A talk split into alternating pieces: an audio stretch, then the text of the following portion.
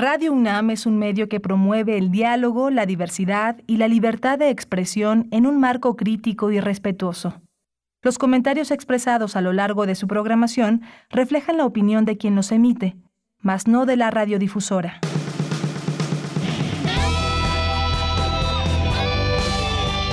Prisma RU. Relatamos al mundo.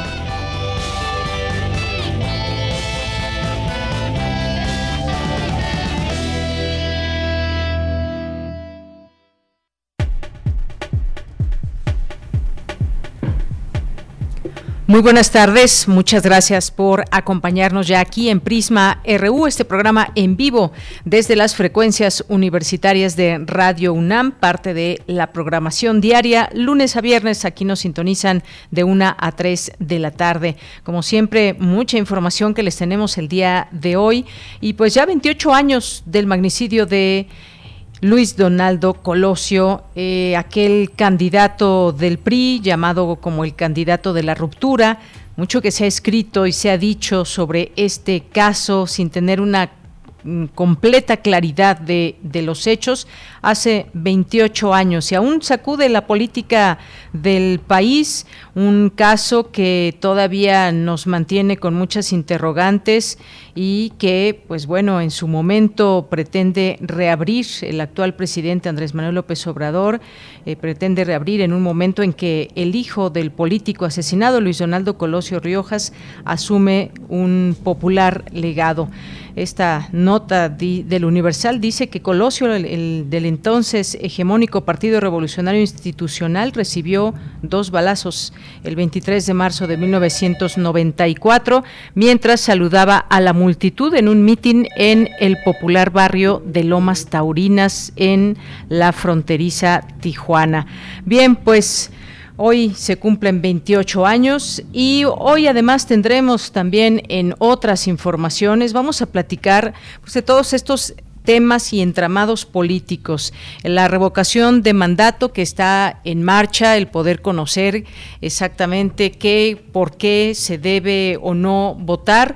Bueno, que ya vemos que hay también grupos como la oposición que han llamado a no votar o que incluso otros verían desde otro punto de vista la posibilidad de que si no quieren que continúe el mandato del actual presidente, pues puedan salir a votar y decir que no quieren que continúe en el cargo. Pero pues vamos a hablar hoy con la doctora Marta Singer, que es doctora en ciencias políticas, porque el Senado aprobó que los servidores públicos puedan promocionar la revocación de mandato del presidente Andrés Manuel López Obrador. Va a ser una de nuestras conversaciones en este día. También hablaremos, empezaremos a hablar de aquí en adelante de algunos eh, aspectos y miradas desde donde se puede ver el tren Maya y hoy vamos a platicar con Gustavo Alanís, que es director del Centro Mexicano de Derecho Ambiental. Específicamente hay un tramo, que es el tramo 5 que pasa por Quintana Roo, que ha destapado pues muchas situaciones, la parte legal, la parte de la tala de árboles. Vamos a platicar con él en un momento más. Vamos a tener también hoy hoy miércoles la sección de ciencia, la sección de sustenta, información internacional. Hoy vamos a, a tener una entrevista también también con el maestro Luis Antonio Guacuja, que es especialista en temas de la Unión Europea. Está viajando Joe Biden a Europa para pues reunirse con algunas autoridades y hacer un frente común con sus aliados y anunciar más sanciones contra Rusia. Esto sin duda pues destapa muchas eh, cuestiones y desde por supuesto que desde Rusia van siguiendo muy de cerca estos pasos de Joe Biden a ver qué es lo que se define en las próximas horas. Vamos a tener también cultura con Tamara Quirós, vamos a tener la información nacional, así que quédese con nosotros, la información universitaria también como es costumbre en este espacio, lo que está sucediendo desde nuestra UNAM y sus distintos campus universitarios. Bien, y les saludamos desde cabina. Eh, Arturo González en los controles técnicos, al frente de la producción, Rodrigo Aguilar, Denis Licea en la asistencia y aquí en los micrófonos les saluda con muchísimo gusto, como todos los días, de Yanira Morán, esperando también que nos escriban en nuestras redes sociales, arroba Prisma en Twitter y Prisma en Facebook. Bien, pues desde aquí Relatamos al mundo. Relatamos al mundo. Relatamos al mundo. Y hoy 23 de marzo en la información universitaria el bachillerato es una oportunidad única para formar ciudadanos sensibles y conscientes de su entorno, aseguró el rector Enrique Graue al encabezar la entrega de premios de la décima Olimpiada Universitaria del Conocimiento 2020-2021. Mañana inicia la edición número 43 de la Feria Internacional del Libro de Palacio de Minería. Por segundo año consecutivo se realizará a distancia. En las islas de Ciudad Universitaria y de manera virtual se lleva a cabo el Festival Universitario del Agua, hacer visible lo invisible. En la información nacional, el presidente Andrés Manuel López Obrador criticó una campaña de activistas, actrices, actores y cantantes, quienes a través de un video en redes sociales se pronuncian en contra de las obras del tren Maya. Ahora es el tren Maya. Convencen o contratan a artistas, a pseudoambientalistas, supuestamente preocupados por la defensa del medio ambiente, y empiezan una campaña contra del tren Maya. Primero, estamos sembrando como nunca árboles en toda la ruta del tren Maya. 200 mil hectáreas de árboles. Y la brecha que se está eh, abriendo para un tramo de 50 kilómetros es el equivalente a 100 hectáreas.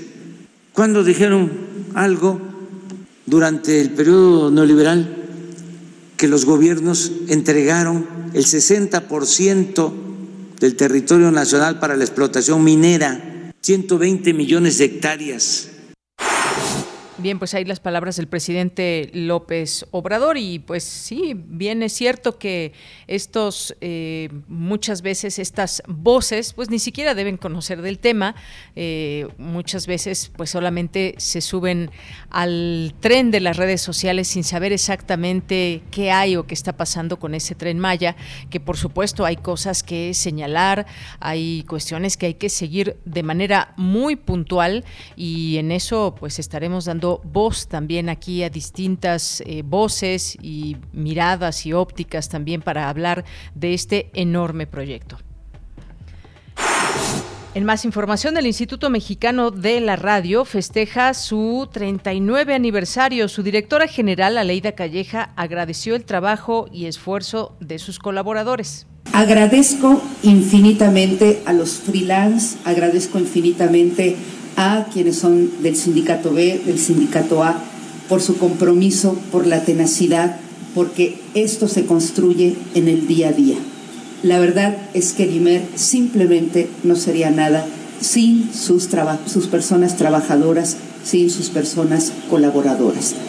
Yo no tengo más que agradecer infinitamente la gran oportunidad de conocer el IMER, de estar cerca de ustedes, de trabajar con ustedes, de soñar con ustedes y de poder hacer la radio pública que tiene como principal objetivo garantizar el derecho a la información y la libertad de expresión.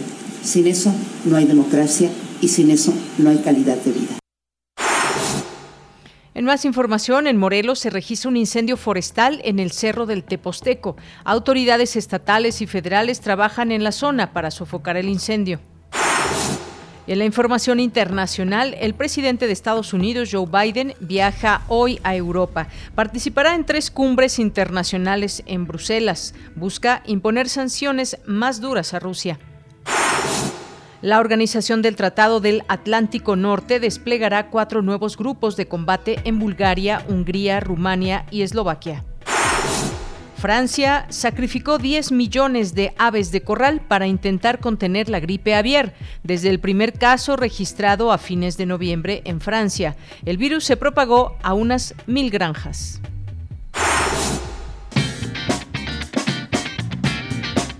Hoy en la UNAM, ¿qué hacer y a dónde ir? Como parte de las actividades conmemorativas por el Día Mundial del Agua, el Universum, Museo de las Ciencias, te invita a visitar la sala Agua, Elemento de Vida, donde podrás descubrir la importancia del vital líquido y cómo desde las primeras civilizaciones, los ríos y los mares indicaban los límites de la expansión humana. Esta muestra nos invita a entender cómo el agua en sus diversas facetas es indispensable para la existencia de los seres vivos. La sala Agua, Elemento de Vida la podrás visitar en el primer piso del edificio B del Universum, Museo de las Ciencias. Te recomendamos la serie Islas Resonantes, que hoy dedica su emisión al tema Sonido y Memoria, con la participación de Raúl Locatelli y Javier Umpierres, responsables del sonido de memoria la nueva película del director tailandés Apichapong Veracetakul. Islas Resonantes se transmite todos los miércoles a las 16 horas después del corte informativo, con retransmisión los días sábado a las 19 horas por nuestras frecuencias 96.1 de FM, 860 de AM y en línea a través de nuestro sitio oficial www.radio.unam.mx. Recuerda que hoy se lleva a cabo la cuarta edición del Festival Universitario del Agua, bajo el lema Aguas Subterráneas, hacer visible lo invisible, organizado por el Programa Universitario de Manejo, Uso y Reuso del Agua, Pumagua, la Coordinación Universitaria para la Sustentabilidad y Comunidad UNAM. Dicho festival cuenta con talleres, proyecciones, conciertos de música y charlas virtuales que buscan resaltar la importancia de las aguas subterráneas y su cuidado. La cuarta edición del Festival Universitario del Agua se lleva a cabo hoy, de manera presencial y virtual, en las islas de Ciudad Universitaria y a través de las redes sociales de Pumagua, la Coordinación Universitaria para la Sustentabilidad y Comunidad UNAM. Las actividades culminan a las 17 horas. No olvides llevar tu cubrebocas, respetar en la medida de lo posible la sana distancia y las indicaciones sanitarias del comité organizador de dicho festival.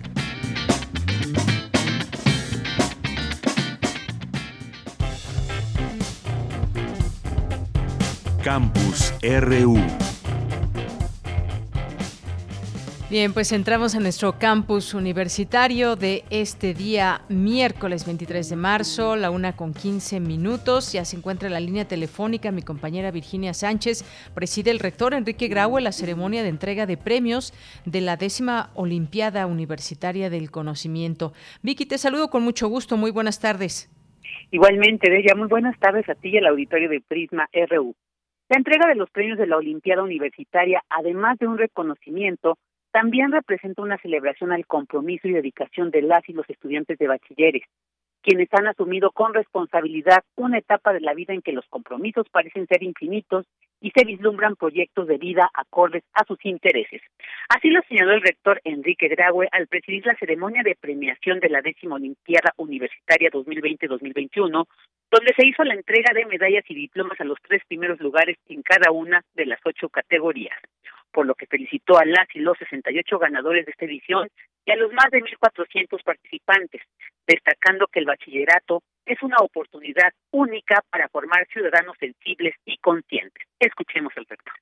Para la universidad es fundamental formar ciudadanos interesados y conscientes de su entorno. Y el bachillerato es una oportunidad única para demostrar.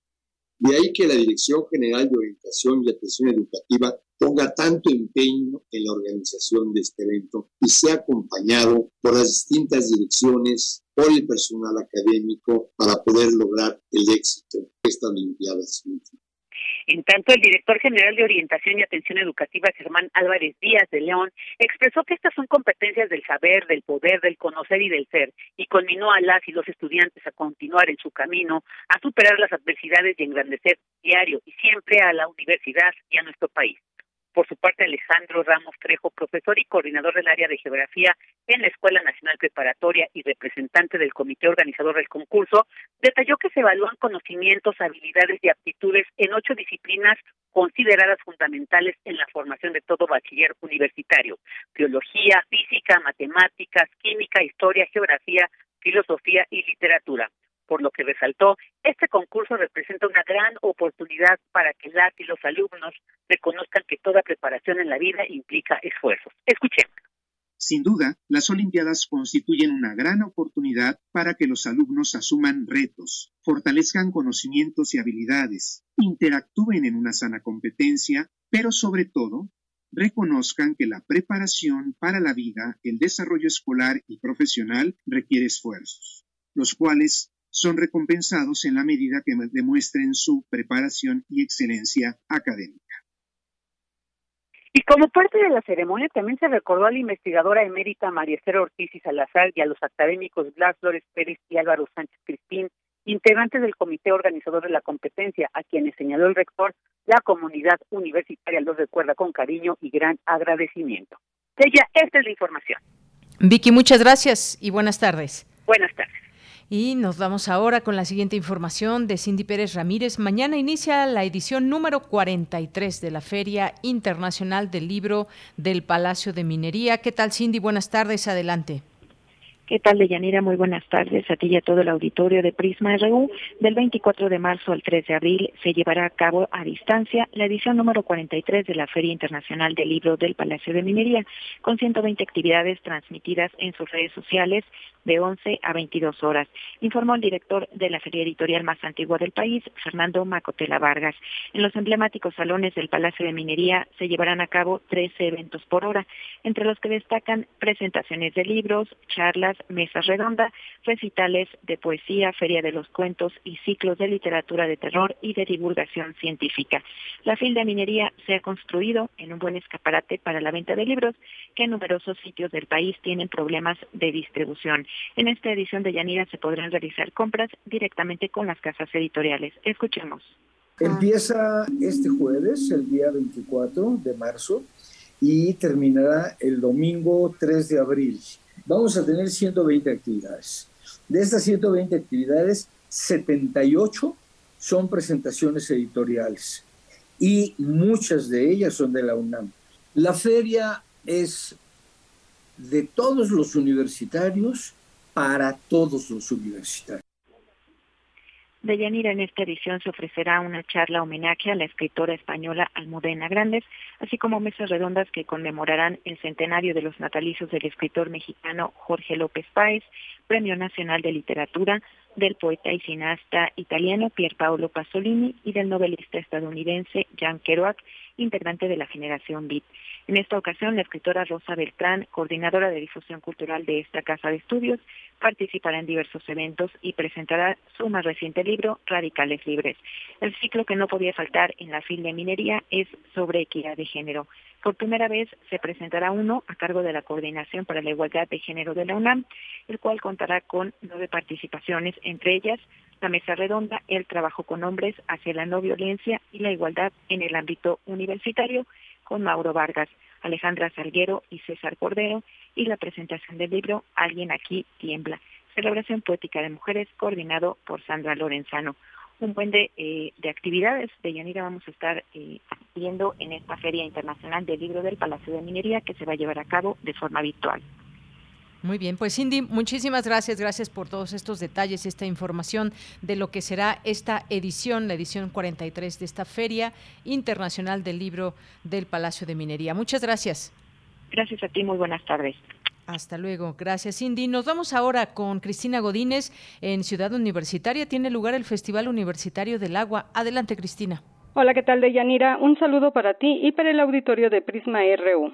En el marco del Día Mundial del Agua, la Red del Agua UNAM Pomagua y la Coordinación Universitaria para la Sustentabilidad organizaron el Festival Universitario del Agua, Aguas Subterráneas, Hacer Visible lo Invisible. Leticia Merino, titular de la Coordinación Universitaria para la Sustentabilidad, dijo que la escasez, la sobreexplotación y la contaminación son alarmantes. De ahí la importancia de que se promuevan modelos de buen uso y soluciones. Pensamos que no solo debemos de promover modelos de buen uso del agua y del medio ambiente en general en la UNAM, sino que la UNAM puede ser un laboratorio, debe de ser un laboratorio, debe ser una ventana, un escaparate de soluciones sostenibles y también proveer análisis, proveer elementos para mejores políticas públicas de gestión del agua, para mejores eh, leyes eh, también. Y en este sentido, pues tenemos como UNAM una enorme responsabilidad social. Somos la universidad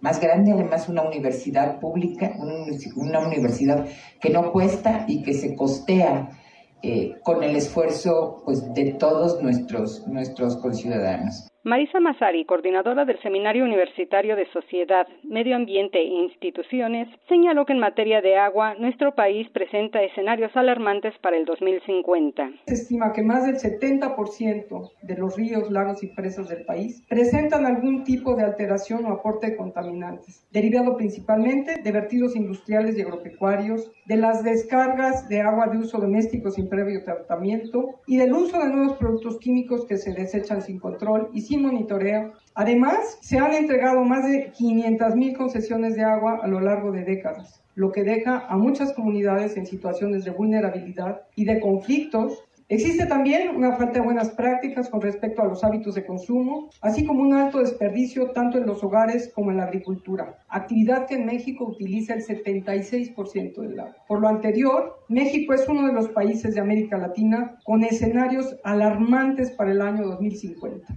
ya que se estima que su demanda incrementará en un 80%, especialmente en zonas urbanas. E invitó a participar en la convocatoria de documentación fotográfica colectiva Así se ve el agua en México.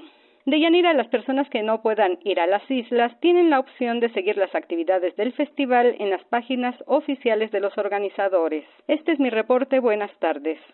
Gracias, Cristina. Muy buenas tardes. Porque tu opinión es importante, síguenos en nuestras redes sociales, en Facebook como Prisma RU y en Twitter como arroba PrismaRU.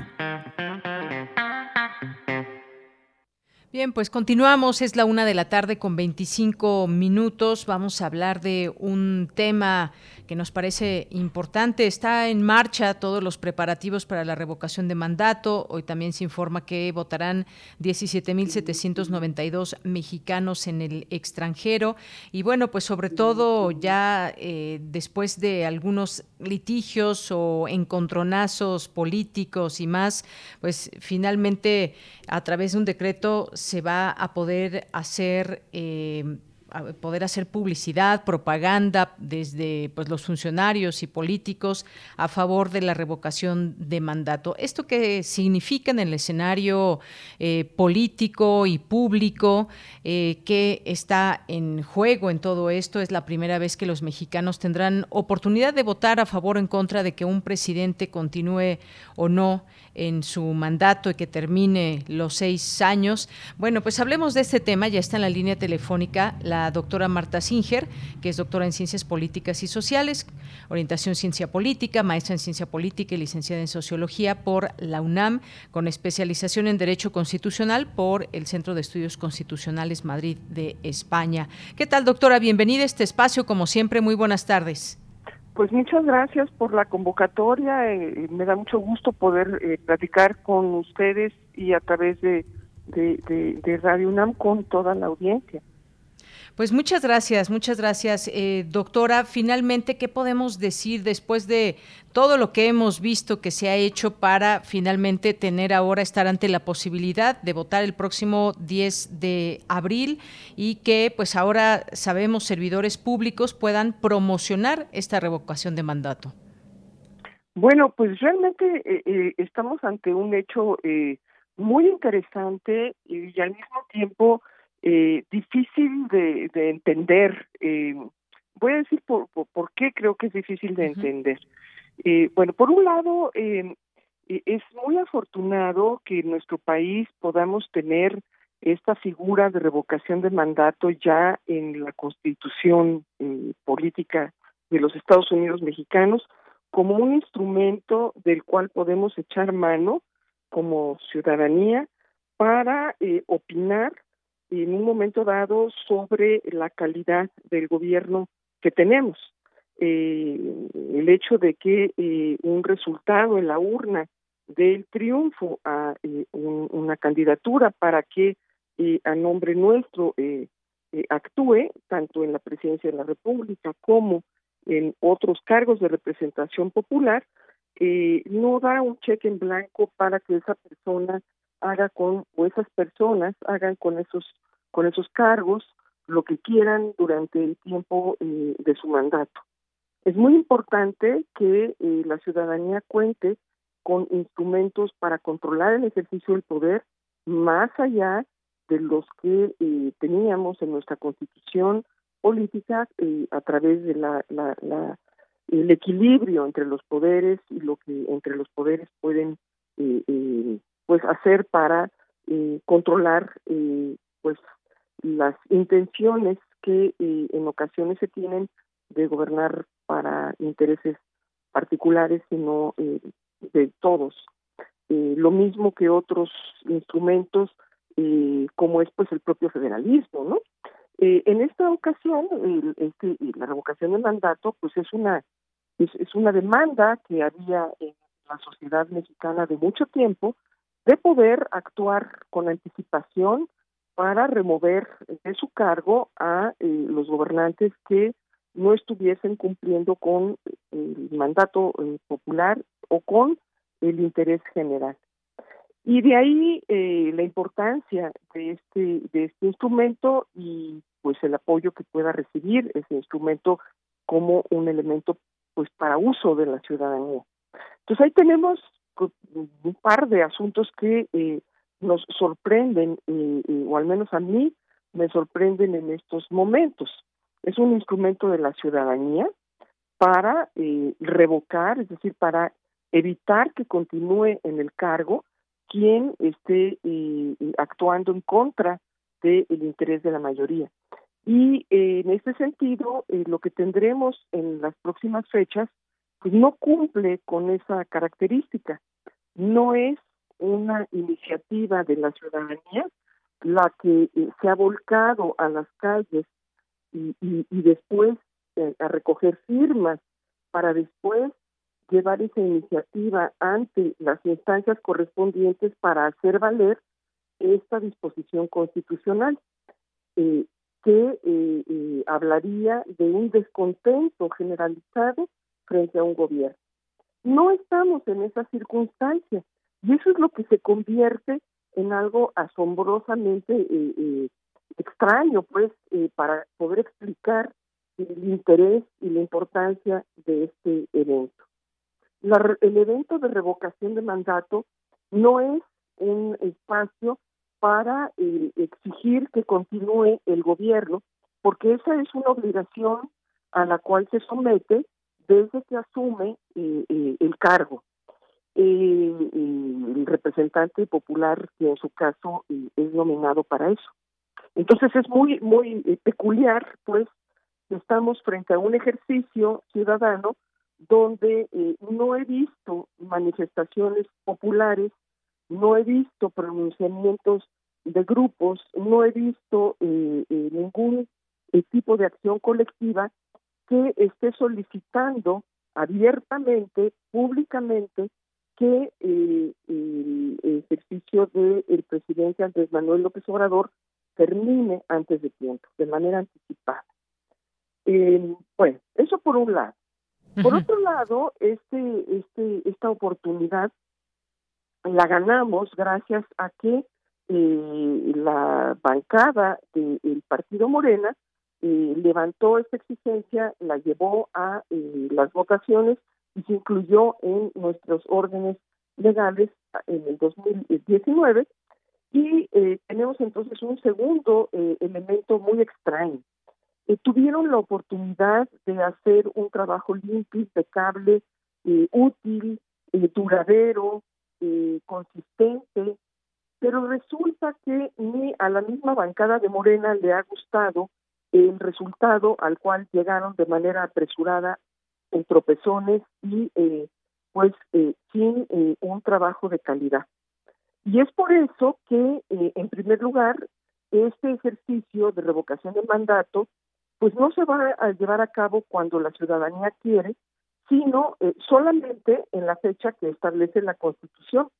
se había propuesto originalmente que fuera el día de las elecciones intermedias federales, es decir, hubiera sido en el año 2021, eh, pero no en cualquier momento, es decir, eh, eh, eh, los representantes populares después del ejercicio de revocación de mandato pueden fallar y ya no tenemos remedio, nos tenemos que quedar con ellos hasta que termine el, mandato.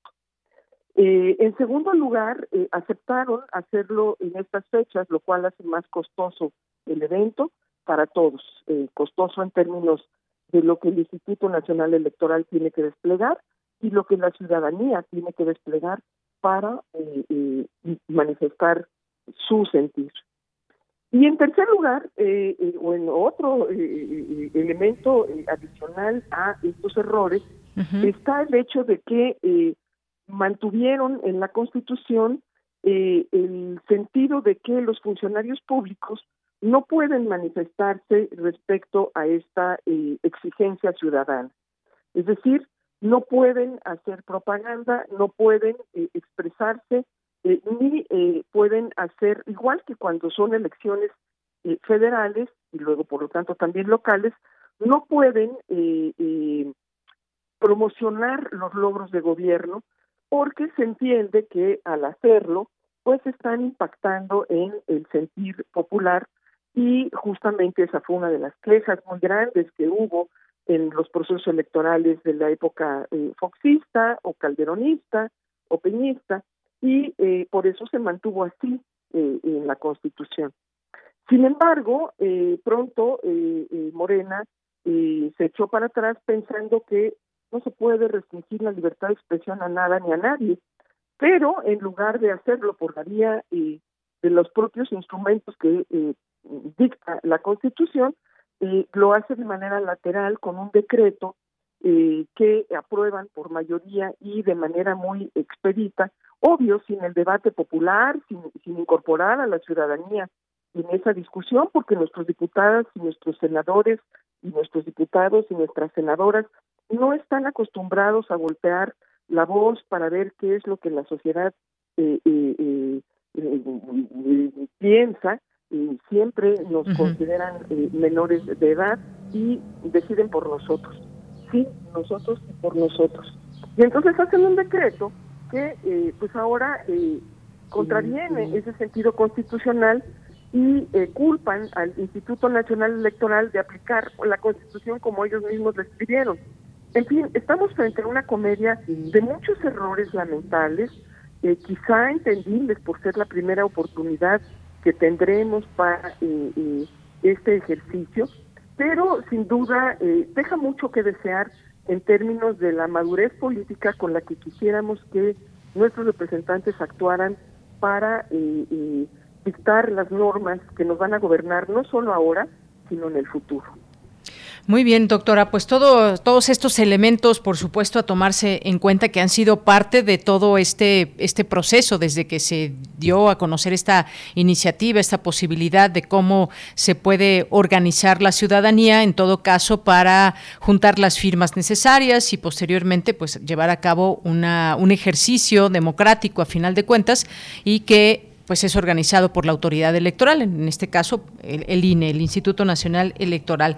Y esto nos da pie, y esta parte que usted mencionaba, donde pues no fue finalmente la ciudadanía, sino un partido político quien estuvo generando la posibilidad de esta revocación de mandato, y, por eso quizás pues la la no participación a la que está eh, señalando la oposición en este sentido, que no, pues no, no lo está publicitando ni mucho menos, porque les parece eso, que ha sido más un ejercicio político que democrático. Y esto quizás nos pueda dar pie para eventualmente otros momentos, cuando se llegue a cambiar de partido o, nos gobierne uno u otro partido, que pues nos queden experiencias y realmente sea la ciudadanía la que se pueda volcar en ello, si es que eh, pues la mayoría pide o se puede organizar para que no termine su mandato algún presidente si no se le tiene la confianza absoluta. Esto quizás mirándolo a futuro pueda ser un, un, buen ejercicio, pero esto pues nos va a dar pauta de saber finalmente también cómo anda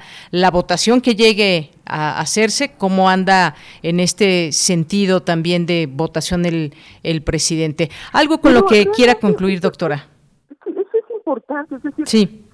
La sociedad debe opinar todos los días, no eh, solamente cuando hay urnas de por medio. Debe opinar en torno a todo, a todas las decisiones que se toman todo el tiempo y debe de tener más y mejores canales para expresar esas opiniones. No basta tener la libertad de hacerlo, necesitamos los canales para hacerlo. Y efectivamente, pues puede ser que el ejercicio de revocación de mandato sea un momento para mostrar el gran apoyo popular que tiene eh, nuestro presidente en la actualidad. Sin embargo, eh, se trata en estricto sentido de un momento en donde eh, cuando necesitemos echar mano del instrumento para rechazar el abuso del poder, nos vamos a ver frente al abuso del poder para eh, eh, hacerse de los, las herramientas para distorsionar este ejercicio. Y eso no está bien, eso no es bueno. por otro lado, me parece que la posibilidad de opinar, que finalmente una democracia es eso, es el diálogo, es el debate, es el debate constante a través de múltiples canales eh, eh, en donde nos escuchamos los unos a los otros, requieren ser aceitados y multiplicados en estos momentos en nuestro país. Eso sí que hace falta. Ojalá que eh, las manifestaciones de apoyo popular no necesiten de gastos en términos de votaciones y toda la parafernalia que ello requiere, pues porque todo mundo eh, lo sabe. Más difícil, más difícil sería si eh, lo que tuviéramos es un enorme descontento. Entonces, bueno, eh, yo llamaría a que eh, quienes apoyan expresen su apoyo por todos los medios, no esperen a la revocación del mandato y quienes expresan su descontento tengan los canales para eh, argumentar eh, con razones eh, eh, pues al respecto. De eso se trata la democracia. Muy bien, pues sí, de eso se trata la democracia. Pues doctora, muchas gracias por estar con nosotros aquí en el programa y bueno, pues queríamos hablar de esta parte en particular también que ya usted nos, nos explica y que pues fue una consulta para de revocación de mandato y que se hizo un decreto para que pues se pudiera promocionar este este proceso y ahora pues se puede hacer de manera sin que se tenga ninguna restricción. Ya veremos qué sucede el próximo 10 de abril, ya lo estaremos platicando este ejercicio que como tal pues bueno, finalmente quedó quedó instalado, doctora. Sí, ojalá haya transparencia y saber quién pagó espectaculares, quién está pagando pegatinas por todas las ciudades, quién está comprando eh, la publicidad que está prohibida por la Constitución y que, eh, eh, pues eso dice la Constitución, está prohibido comprar espacios publicitarios, todos tenemos la libertad de opinar, pero no de comprar publicidad para este ejercicio. Entonces, ojalá, ojalá que hasta allá llegue la voluntad gubernamental de tener un eh, eh, ejercicios sin corrupción donde podamos eh, disponer de la información clara y fidedigna acerca de los pagos a compañías que han tenido ganancias al ofrecer esta publicidad para este ejercicio.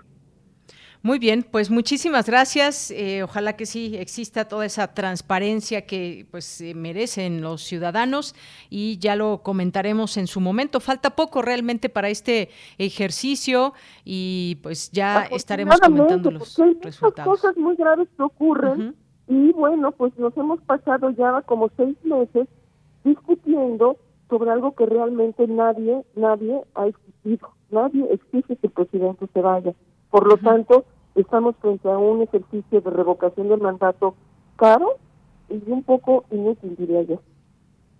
Muy bien. Pues muchas gracias. Gracias, doctora, por estar con nosotros. Como siempre, un gusto. Gracias, igualmente. Hasta luego, muy buenas tardes.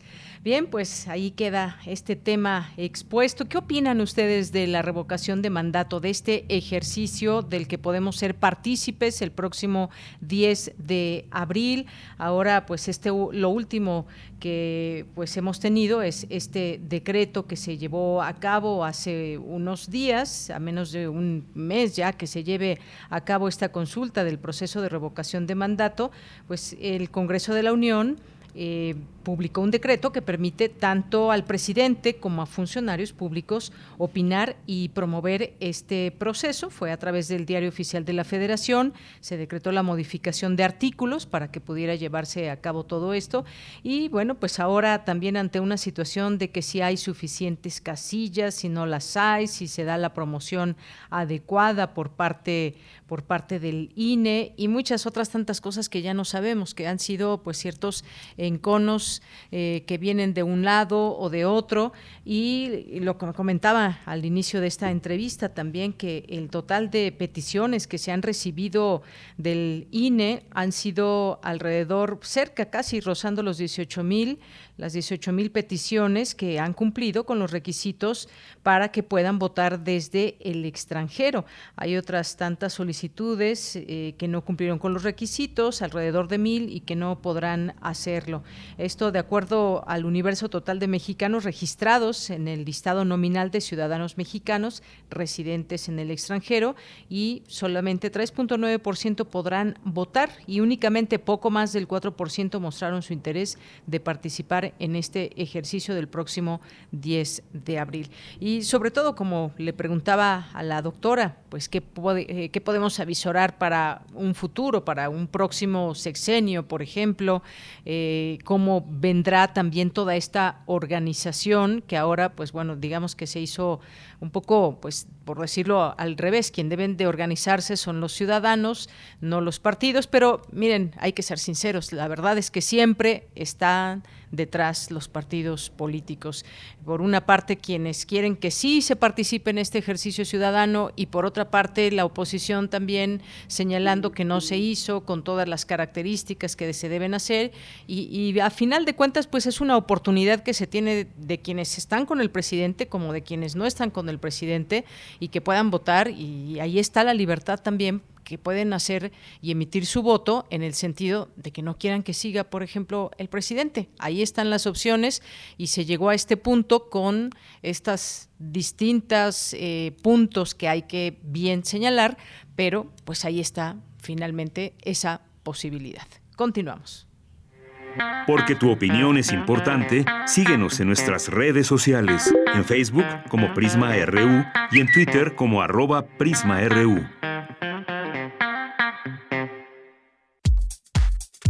Tu opinión es muy importante. Escríbenos al correo electrónico prisma.radiounam@gmail.com.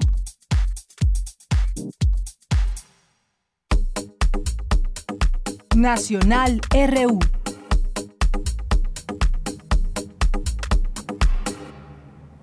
Bien, continuamos, continuamos ahora en los temas nacionales. Uno de los temas nacionales que teníamos toda la intención aquí en este espacio de platicar, pues es dar seguimiento a las informaciones que van surgiendo del tren Maya, que como ustedes saben, hay posturas a favor y en contra de este proyecto enorme que pasa por varios estados del sureste del país hay voces que están a favor de esta mega obra y hay otras voces que dicen, a ver, este tramo tiene estas características, pero este otro tramo en el que se dio un giro, que es el número 5, no estamos tan de acuerdo.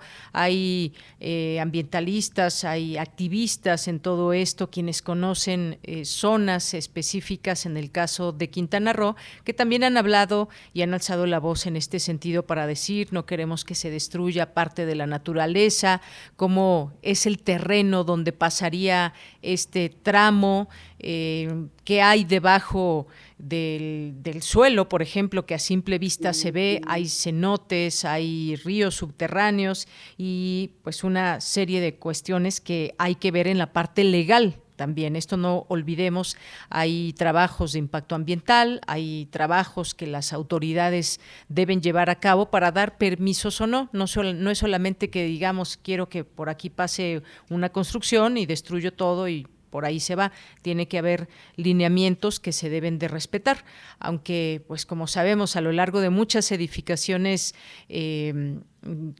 turísticas, muchas veces se han violentado estas, eh, pues estas leyes, a veces a través de la corrupción, te paso un dinero para que me dejes construir y hemos visto de todo, esa es la verdad. Pero ¿qué pasa en este en esta construcción del tren Maya, específicamente en el tramo 5?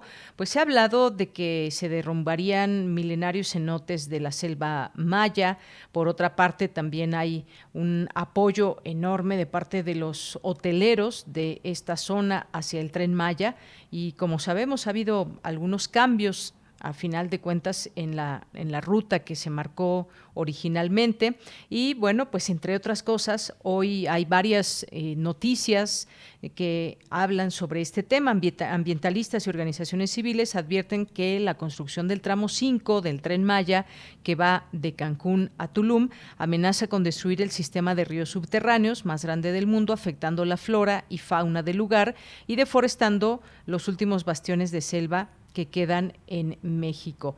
Eh, con consecuencia, la construcción de otra de las obras insignia del presidente sobre los cenotes de agua del lugar podría provocar colapsos y derrumbes debido a perforaciones de la maquinaria, el peso de la misma y o el mismo tren al generar vibraciones cuando, cuando está en movimiento.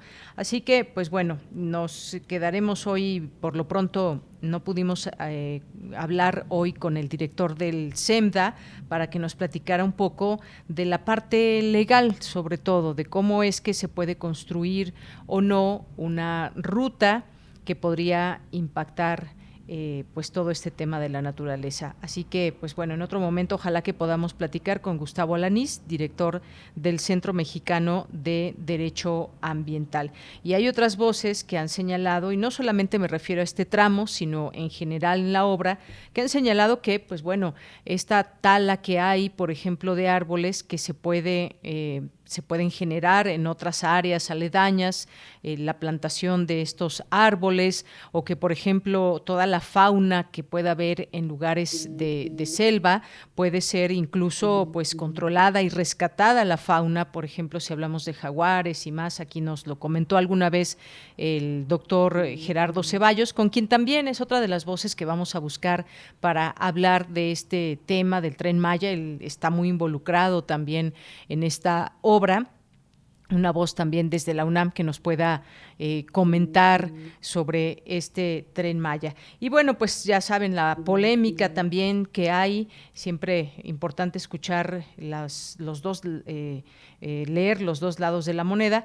Y pues bueno, también hoy el presidente dijo que actores, cantantes y demás, pues bueno, se han subido algo que ni siquiera conocen, porque están pidiendo frenar el, tren Maya y bueno, pues algunas caras eh, conocidas eh, de la farándula, algunos eh, cantantes, por ejemplo, pues han pedido que pues se frene esta parte del, del tramo 5 del tren Maya, no de todo el tren Maya, de este tramo 5 en específico. Hay un video que ya se subió a redes sociales y que hablan de salvar la selva y el agua. Un tema que habremos de tocar de manera muy específica, muy delicado todo este, este tema cuando se trata pues, de impacto al medio ambiente. ¿Qué es lo que se está haciendo bien de este tren Maya? ¿Qué es lo que se tiene que poner atención? O en todo caso, pues no sabemos si todavía hay esta posibilidad de que se, de que se revire esta parte de la ruta. No se ha comenzado como tal, digamos, a, hacer todos estos eh, trabajos que se tienen que hacer cuando hay una obra tan grande, desde sus cimientos y demás pero pues estaría por comenzar porque ya digamos hay un trazo por lo menos eh, en pues en los planos de por dónde pasaría este tren Maya. Así que pues estaremos seguiremos por supuesto en el tema porque nos nos interesa conocer las distintas eh, voces. Hay también empresarios les decía hoteleros de la Riviera Maya que se mantienen en total disposición de colaborar en lo que sea necesario para continuar la construcción del tren Maya con los nuevos trazos que se anunciaron en este tramo 5 que recorre de Cancún a Tulum. Este es justamente el tramo eh, que está, digamos, en polémica y el presidente del Consejo Coordinador Empresarial de este lugar mostró su beneplácito porque la federación tomó en cuenta las observaciones de las personas de negocios sobre las afectaciones que traería consigo la ruta del tren. Sin embargo, consideró necesario ajustar también lo que puede construirse en Playa del Carmen y que de entrada dijo no habrá resistencia jurídica para que el trazo del tren Maya pase por la eh, trasera de algunos centros de alojamiento. No habrá resistencia jurídica, eso es lo que señalan, y estimó que el nuevo trayecto, que tiene unos 65 kilómetros de largo por unos 30 de ancho, eso es lo que se, se proyecta como, como obra. Bueno, pues estaremos platicando de este tema que, como les digo, nos interesa mucho también en este espacio hablar y dar voz también desde nuestra universidad. Debe haber también distintas voces. Bueno, pues ni más ni menos también tenemos al exsecretario de Medio Ambiente, Víctor Manuel Toledo, que pues ha escrito mucho también sobre el tren Maya. Bien, pues eh, en otras informaciones avanza incendio forestal hacia Yosoyusi. Yosoyuxi, comunidad triqui de Oaxaca, eh, un, evento desafortunadamente de fuego que se registra el día de hoy, el incendio forestal que inició desde el día de ayer en la zona habitada por eh, los triquis, avanza hacia la comunidad de Yoxujicopala, esta región mixteca de Oaxaca, que pues ya eran más de cinco hectáreas de bosques afectadas, es lo que se informó desde Protección Civil de Juxtlahuaca, y bueno, pues ojalá que pues muy pronto se logre sofocar este fuego. Y pues por otra parte también está este incendio que ha consumido 37 hectáreas del Teposteco, esto allá en Morelos, donde elementos de la Guardia Nacional, brigadistas de la Comisión Nacional Forestal y voluntarios han continuado combatiendo un incendio forestal en el Cerro de la Mesa en Tepoztlán que ha consumido 37 hectáreas desde que comenzó desde que comenzó la madrugada del martes. Bueno, pues eh, nos vamos ahora, vamos a estar escuchando a lo largo de estos días unas pequeñas cápsulas referentes a la Feria Internacional del Libro del Palacio de Minería. Cuadragésima tercera Feria Internacional del Libro del Palacio de Minería. ¿Qué desafíos enfrentan las mujeres en este momento de la historia? Eso y más se abordará en las Jornadas de Igualdad de Género de la 43 Feria Internacional del Libro del Palacio de Minería. Una de las actividades programadas es La Marea Feminista y las Universidades, mesa redonda que abordará la situación social actual que viven las mujeres y el papel de las casas de estudios en este contexto. Hablar sobre las estrategias que se llevan a cabo al interior de la academia para lograr inclusión y desvanecer brechas que afectan el desarrollo de las mujeres es urgente y necesario, así como detectar los estereotipos de género que continúan vigentes en los campus, es parte de la construcción de un ambiente digno, libre de violencias y de discriminación. Acompaña a Sandra Lorenzano, escritora y conductora de nuestro programa Violeta y Oro, a Tamara Martínez, Adriana Alves, Marta Ortega Balanza y Almudena Cabeza, académicas del Centro de Investigaciones y Estudios de Género de la UNAM, de la Universidad de Sao Paulo, de la Universidad de Barcelona y de la Universidad Complutense de Madrid este jueves 24 de marzo a las 13 horas a través de la página de Facebook y YouTube de la feria y en www.filminería.unam.mx. Libros UNAM, presente en la 43 Feria Internacional del Libro del Palacio de Minería. No te pierdas la presentación de Mi poncho es un kimono flamenco, de Fernando Iwasaki un libro íntimo que habla de la diversidad cultural, la migración y demás movimientos que han ayudado a construir su ser. Lo presentan el autor Rosa Beltrán y Socorro Venegas. Jueves 24 de marzo a las 14 horas. Consulta el programa para conocer lo que el libro Sunam tiene para ti. Recuerda que este año la Filminería es virtual. Sigue las actividades a través de su página de Facebook, en YouTube y en www.filminería.unam.mx. No lo olvides, leer es estar vivo. Cuadragésima tercera Feria Internacional del Libro del Palacio de Minería.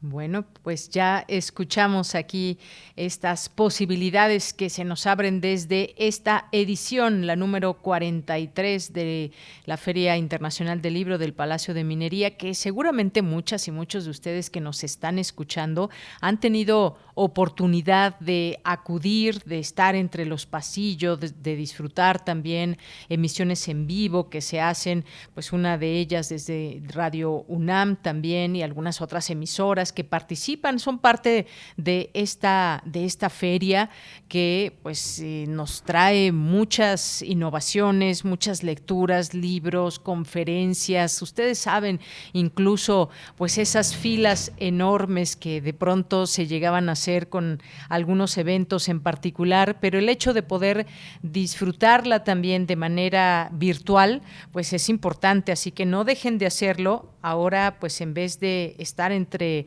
los pasillos, eh, vamos a estar también entre los pasillos, pero de manera virtual y consulten, como ya escuchábamos, eh, la programación. Mañana, pues mañana también le tendremos toda la información de lo que será esta inauguración con la presencia de las autoridades universitarias. Así que, pues no dejen de ser parte este año también de manera virtual, pero a final de cuentas el esfuerzo está ahí y falta que ustedes se sumen a esta posibilidad de ser parte y de seguir enalteciendo esta posibilidad de ser parte de una de las ferias más importantes del libro. Así que, pues bueno, antes de irnos al corte rápidamente tendremos, tenemos esta, eh, esta invitación que nos dejó Dulce Wet. Muy buenas tardes, amigos de Prisma RU. Les habla Ludwig Carrasco, director artístico de la Orquesta de Cámara de Bellas Artes, y los quiero invitar para que este próximo jueves 24 de marzo nos acompañen en el Palacio de Bellas Artes a las 8 de la noche para escuchar un programa dirigido por el maestro Christian Gomer, que estará como director invitado, donde podrán escuchar la obra Nomen de una compositora italiana, la maestra Elvira Muratore, una obra muy atractiva con una riqueza musical y expresiva para la orquesta de cuerdas continuará con una exploración de música brasileña compuesta por el compositor Heitor Villalobos, con su Bajiana número 9 para orquesta de cuerdas también, y que concluirá esta breve eh, exploración de diversos estilos con una sinfonía para cuerdas de Félix Mendelssohn, un compositor ya muy conocido seguramente por muchos de ustedes, pero esta pertenece al ciclo de sinfonías de cuerdas más eh, tempranas, cuando estaba en su juventud, los queremos invitar para el jueves 24 a las 8 de la noche en la Sala Ponce del Palacio de Bellas Artes.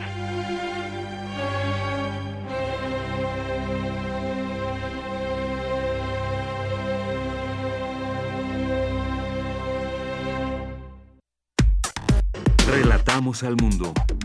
Relatamos al mundo.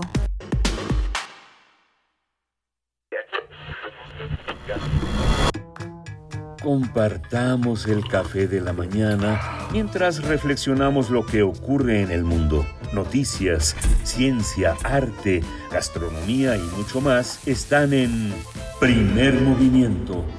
El mundo desde la universidad con Berenice Camacho y Miguel Ángel Quemain. Son las 7.05 de la mañana. Lunes a viernes de 7 a 10 de la mañana, Radio UNAM.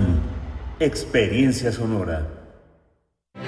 Los partidos de siempre quieren hacerte creer que Movimiento Ciudadano es chiquito. Chiquito si gobierna Jalisco y Nuevo León, dos de los estados más importantes del país. Ah, y también Guadalajara y Monterrey. ¿Te suenan?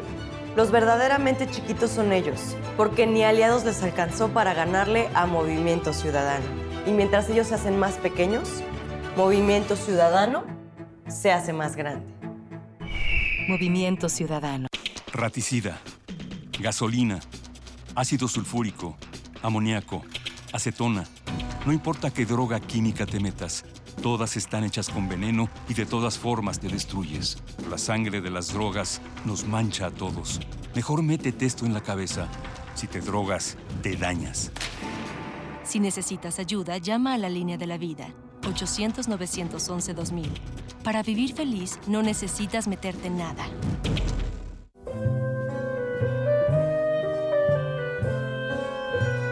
Gabinete de Curiosidades. Estrena nuevo horario. todos los sábados a las 5.30 de la tarde por el 96.1 de FM o en radio.unam.mx y explora con Frida Rebontulet y sus almas hertzianas las sonoridades extrañas, antiguas o poco conocidas que las sombras del tiempo nos han dejado. Únete a esta expedición que lleva ya seis años al aire. Radio UNAM, experiencia sonora. Porque tu opinión es importante, síguenos en nuestras redes sociales, en Facebook como Prisma RU y en Twitter como arroba PrismaRU.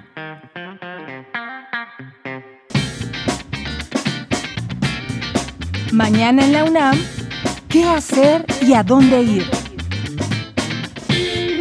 Para conmemorar el Día Internacional de la Mujer, la serie Testimonio de Oídas música nueva en voz de sus creadores y sus intérpretes, durante el mes de marzo ofrece la retransmisión de programas dedicados a compositoras e intérpretes mexicanas de música nueva. Mañana jueves 24 de marzo, el programa dedica su emisión a Lucía Olmos, directora del sexteto vocal femenino Tumben Pax, quien presenta su álbum discográfico editado en 2020. Sintoniza nuestras frecuencias todos los jueves a la una de la mañana por el 96.1 de FM y 860 de AM. El Tour de Cine francés regresa a la FESA Catlán Disfruta de lo más representativo del cine galo, que se presentará en el Teatro Javier Barrosierra del Centro Cultural Acatlán del 28 de marzo al 1 de abril. Las funciones se realizarán en tres horarios, 11, 13.30 y 18 horas. Consulta la cartelera completa en www.acatlán.unam.mx. Los boletos los podrás adquirir una hora antes de cada función.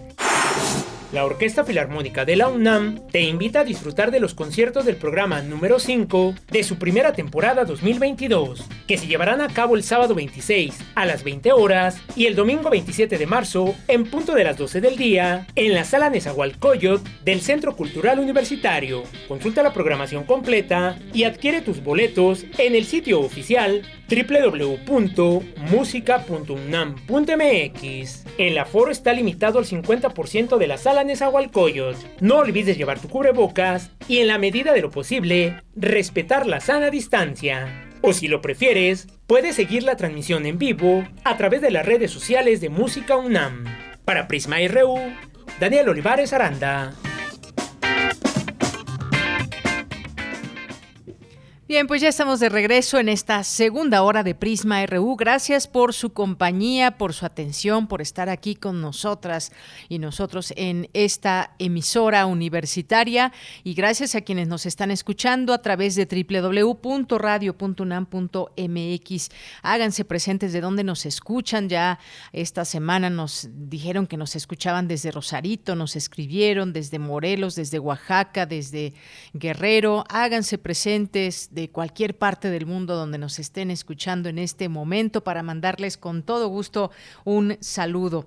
Bueno, aquí en nuestras redes sociales que nos escriben, gracias a Verónica Ortiz Herrera, nos dice, es un gasto innecesario la revocación de mandato, mejor deberían hablar de toda la corrupción que hay con todo este tema de Olga Sánchez Cordero, Hertz Manero y eh, Julio Scherer. Mm, muchas gracias. Y el hermano de López Obrador y Julio Scherer, pues sí, todo hay una serie de señalamientos, acusaciones, que si... Eh, el artículo, eh, me, imagino que lo dice por eso eh, Verónica, ese artículo que salió en la revista Proceso, que firmado por Julio Scherer Ibarra, en donde señala a Olga Sánchez Cordero y a Hertz Manero de, pues, de de tener diferencias, pero más allá de las diferencias que puedan tener, también lo señala como pues personas que puedan estar detrás de extorsiones y pues bueno, cuando en un principio había salido también el nombre de Julio Scherer en torno a extorsiones. ¿Qué hay detrás de todo esto? ¿Cómo se están dando todos estos asuntos? La verdad es que poco sabemos al respecto, pero miren, lo que sí se ve desde fuera es que entre el poder y el dinero hay muchas cosas que, que suceden y que están en juego, sobre todo cuando se ostentan semejantes cargos, cargos tan importantes dentro de una administración. Gracias, Verónica Herrera. Gracias también Armando Cruz. Nos dice, buen día sobre el tren Maya. Desde que se anunció su construcción, muchos académicos y estudiosos se opusieron, entre ellos Alfredo López Austin, porque el gobierno no mostró el estudio de impacto ambiental. El presidente les dijo lo mismo que hoy, que no sabían. Eh, gracias, Armando. Eh, Ricardo nos dice, se demostró que la única forma de promover la revocación es con el dinero y organización de los partidos y ahora la promoción es por parte del gobierno. Esto no es ciudadano, comenzó como partidista y ahora es gubernamental. Gracias, Ricardo, por el comentario. Bueno, creo que también tenemos mucho que aprender como, como ciudadanía porque debemos de tomar en nuestras manos, pues no solamente estar hablando, por ejemplo, de este caso, del tema de revocación de mandatos, sino muchos otros. Me parece que a veces subestimamos nuestro poder ciudadano hay ejercicios muy eh, importantes que se han logrado desde la ciudadanía, pero nos falta mucho por aprender, como también falta muchas cosas que deben funcionar bien desde las instituciones y desde las instituciones políticas, por supuesto. Gracias por este comentario. Zari también, Mario Navarrete, muchas gracias. César Soto nos dice, la participación del proceso de consulta de revocación de mandato no es un cheque en blanco al portador para evitar y no expresar la opinión de los ciudadanos. A la continuación o no del mandato del Ejecutivo Federal. Diogenito nos dice, creo que es verdad, no se hizo de la mejor manera, pero como antecedente de un ejercicio democrático es una forma de no volver a tener por seis años a un Salinas, Fox, Calderón, Peña o AM lo mismo, por, eh, por eso me parece que hay que participar, pero habrá que mejorarlo. Gracias, Diogenito. Pues sí, podemos coincidir o no con este ejercicio que tenemos frente a nosotros y con la posibilidad de ejercer nuestro voto o no para que continúe el actual presidente o no, e incluso pues esta posibilidad viene incluso para los que no están, eh, y así debería ser desde un inicio, para quienes no están de acuerdo, que puedan emitir su voto. Pero bueno, se ha politizado demasiado todo esto. Gracias también por esta opinión. Eh, Raúl Mendoza, muchas gracias. Le Jorge, Vanguardia, Vanguardia Vieja. Eh, Diogenito nos manda saludos desde Jutepec, Morelos, donde pues literalmente hay, se está derritiendo de calor. Hace mucho calor allá en esta, en esta zona. Aquí también en la ciudad hace bastante calor. De repente el viento ayuda un poco, pero sí, efectivamente la primavera ya se hizo presente y nos hizo saber que ya está aquí. Mario Navarrete, muchas gracias aquí escuchándonos. Gracias aquí por la cita de Charles Chaplin. Muchas gracias eh, también. ¿A quién más está por aquí? A Fernando, a Fernando J, a Guerrero, eh, gracias también a Rosario Durán Martínez, pues muy buenos días y buenas tardes ya ahora Rosario, gracias a, a Mayra Elizondo, a Rebeca Vega, eh, Guerrero que nos, nos dice, los escucho desde la alcaldía Miguel Hidalgo, esperando la transmisión. Bueno, pues ya iniciada y ya está, estamos en esta segunda hora, Guerrero, muchas gracias. Rafa Squasher, también muchas gracias. El Observatorio de Legislación y Adjudicación. Eh, David Castillo también aquí muy atento, a eh, Lem, muchas gracias también, David, ya mencionábamos, nos dice, ay, apenas son las 11.50, nos escribía esa hora, pero ya hace falta mi dosis de comentarios objetivos. Muchas gracias, David, Raquel, Raquel Zárate también, muchas gracias. Gracias a Rebeca Vega, Artur Ferdinand, a nuestros amigos del MUFO, que por cierto tenemos por ahí ya los ganadores, ya los dijimos el día de ayer, ya se les informó por redes sociales, solamente tenemos pendientes y les vamos a avisar, por supuesto, la hora del próximo 7 de abril para que disfruten esta esta visita. Bueno, pues gracias a todas y a todos que nos están escuchando, que lo siguen haciendo desde distintos lugares. Johnny León también, muchas gracias. A Nicole Maldonado y a todas las personas que se vayan sumando. Oscar Sánchez también ya eh, por aquí a través de nuestras redes sociales. Eduardo Mendoza. Mayra también nos acaba de escribir, nos dice, aquí ando solo que cocinando. Mando besos. Muchas gracias, gracias Mayra. Pues ya aquí ya se nos antojan esas Em, ricas, que se ven muy ricas estas tortitas de espinaca, ¿verdad? Con su caldillo. Muchas gracias, Mayra. Gracias a Jean-François Charrier, también aquí presente, alzando la mano que está presente. Muchas gracias, gracias en este, como dice César eh, Soto, el pase de lista sonoro. Muchas gracias también eh, a todas las personas que se vayan sumando. Aquí lo seguimos leyendo. Nos vamos a la, nos vamos a la información en esta segunda hora de Prisma RU. Nos vamos a la sección de sustenta. Advierte investigador universitario que México podría alcanzar un incremento de temperatura de 2.5 grados centígrados en 2050 y 4.8 para 2070. Muchos de los ecosistemas no este aumento. En esta segunda entrega eh, de Sustenta, Daniel Olivares nos explica el porqué del incremento en la temperatura.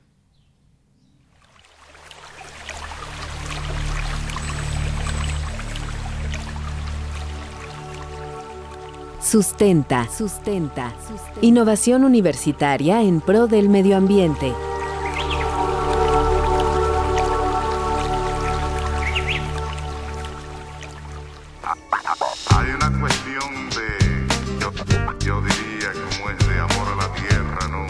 Muy buenas tardes a todas y todos los radioescuchas de Prisma RU. De este lado del micrófono, les saluda Daniel Olivares Aranda, dándoles la más cordial bienvenida a Sustenta. Qué difícil cantarle a tierra madre que nos aguanta y nos vio crecer. Y a los padres de tus padres y a tus hijos los que vendrán. Hoy hablaremos acerca del por qué México es más propenso al incremento en la temperatura a comparación de otras regiones en el mundo. Para ello, conversaremos con el doctor Francisco Estrada Porrúa, coordinador del programa de investigación en cambio climático de la Universidad Nacional Autónoma de México. Según datos del programa de investigación en cambio climático de la UNAM, nuestro país se calienta más rápido que el promedio global. En el 2021 rebasamos 1.5 grados de aumento y estuvimos por arriba de 1.6. Esto se debe a la variabilidad natural y a la tendencia de calentamiento. Pero es probable que continúe dicho aumento. El doctor Francisco Estrada nos explica. Los modelos de circulación general y los modelos de clima que se han desarrollado, los, el estado del arte de los modelos de clima que, que, al que tenemos acceso, nos dice, por ejemplo, que si seguimos como vamos, a nivel, por ejemplo, del planeta, vamos en el, en el, media, en el corto plazo, alrededor del 2030, la década del 2030, digamos que vamos a tener a nivel global un calentamiento de 1.7 grados si seguimos con las emisiones y el tipo de desarrollo que tenemos. Eso ya es inmediato y de hecho, pues es, esos cambios de, de, en el corto plazo pues ya son muy difíciles de evitar, ¿no? Nos tenemos que tenemos que estar pensando en cómo nos adaptamos a esto que ya pues es básicamente inevitable en el corto plazo. El doctor Estrada Porrúa considera que en el mediano plazo, a nivel global, tendremos un calentamiento de 2.5 grados para el año 2050 y para el 2070 alcanzaremos 4.8 grados de incremento. Muchos de los ecosistemas no resistirán y será muy difícil su adaptación. Y para México, los números no son favorables. Y en México en particular, por ejemplo, en el corto plazo estamos hablando de 1.9 grados centígrados. Y en el corto plazo, otra vez me refiero alrededor de mil no, del, del 2030. En el mediano plazo, alrededor de 2.8 grados. Y en el largo plazo, es decir, alrededor del 2070, pues en alrededor de 5.4 grados. ¿no? Ante este panorama, las ciudades serán las más afectadas debido a las condiciones en las que nos encontramos. Por ejemplo, al momento de eliminar vegetación por concreto, se generan islas de calor, lo cual cambia el balance de energía a nivel local. Es por ello que la Ciudad de México ha registrado en los últimos 100 años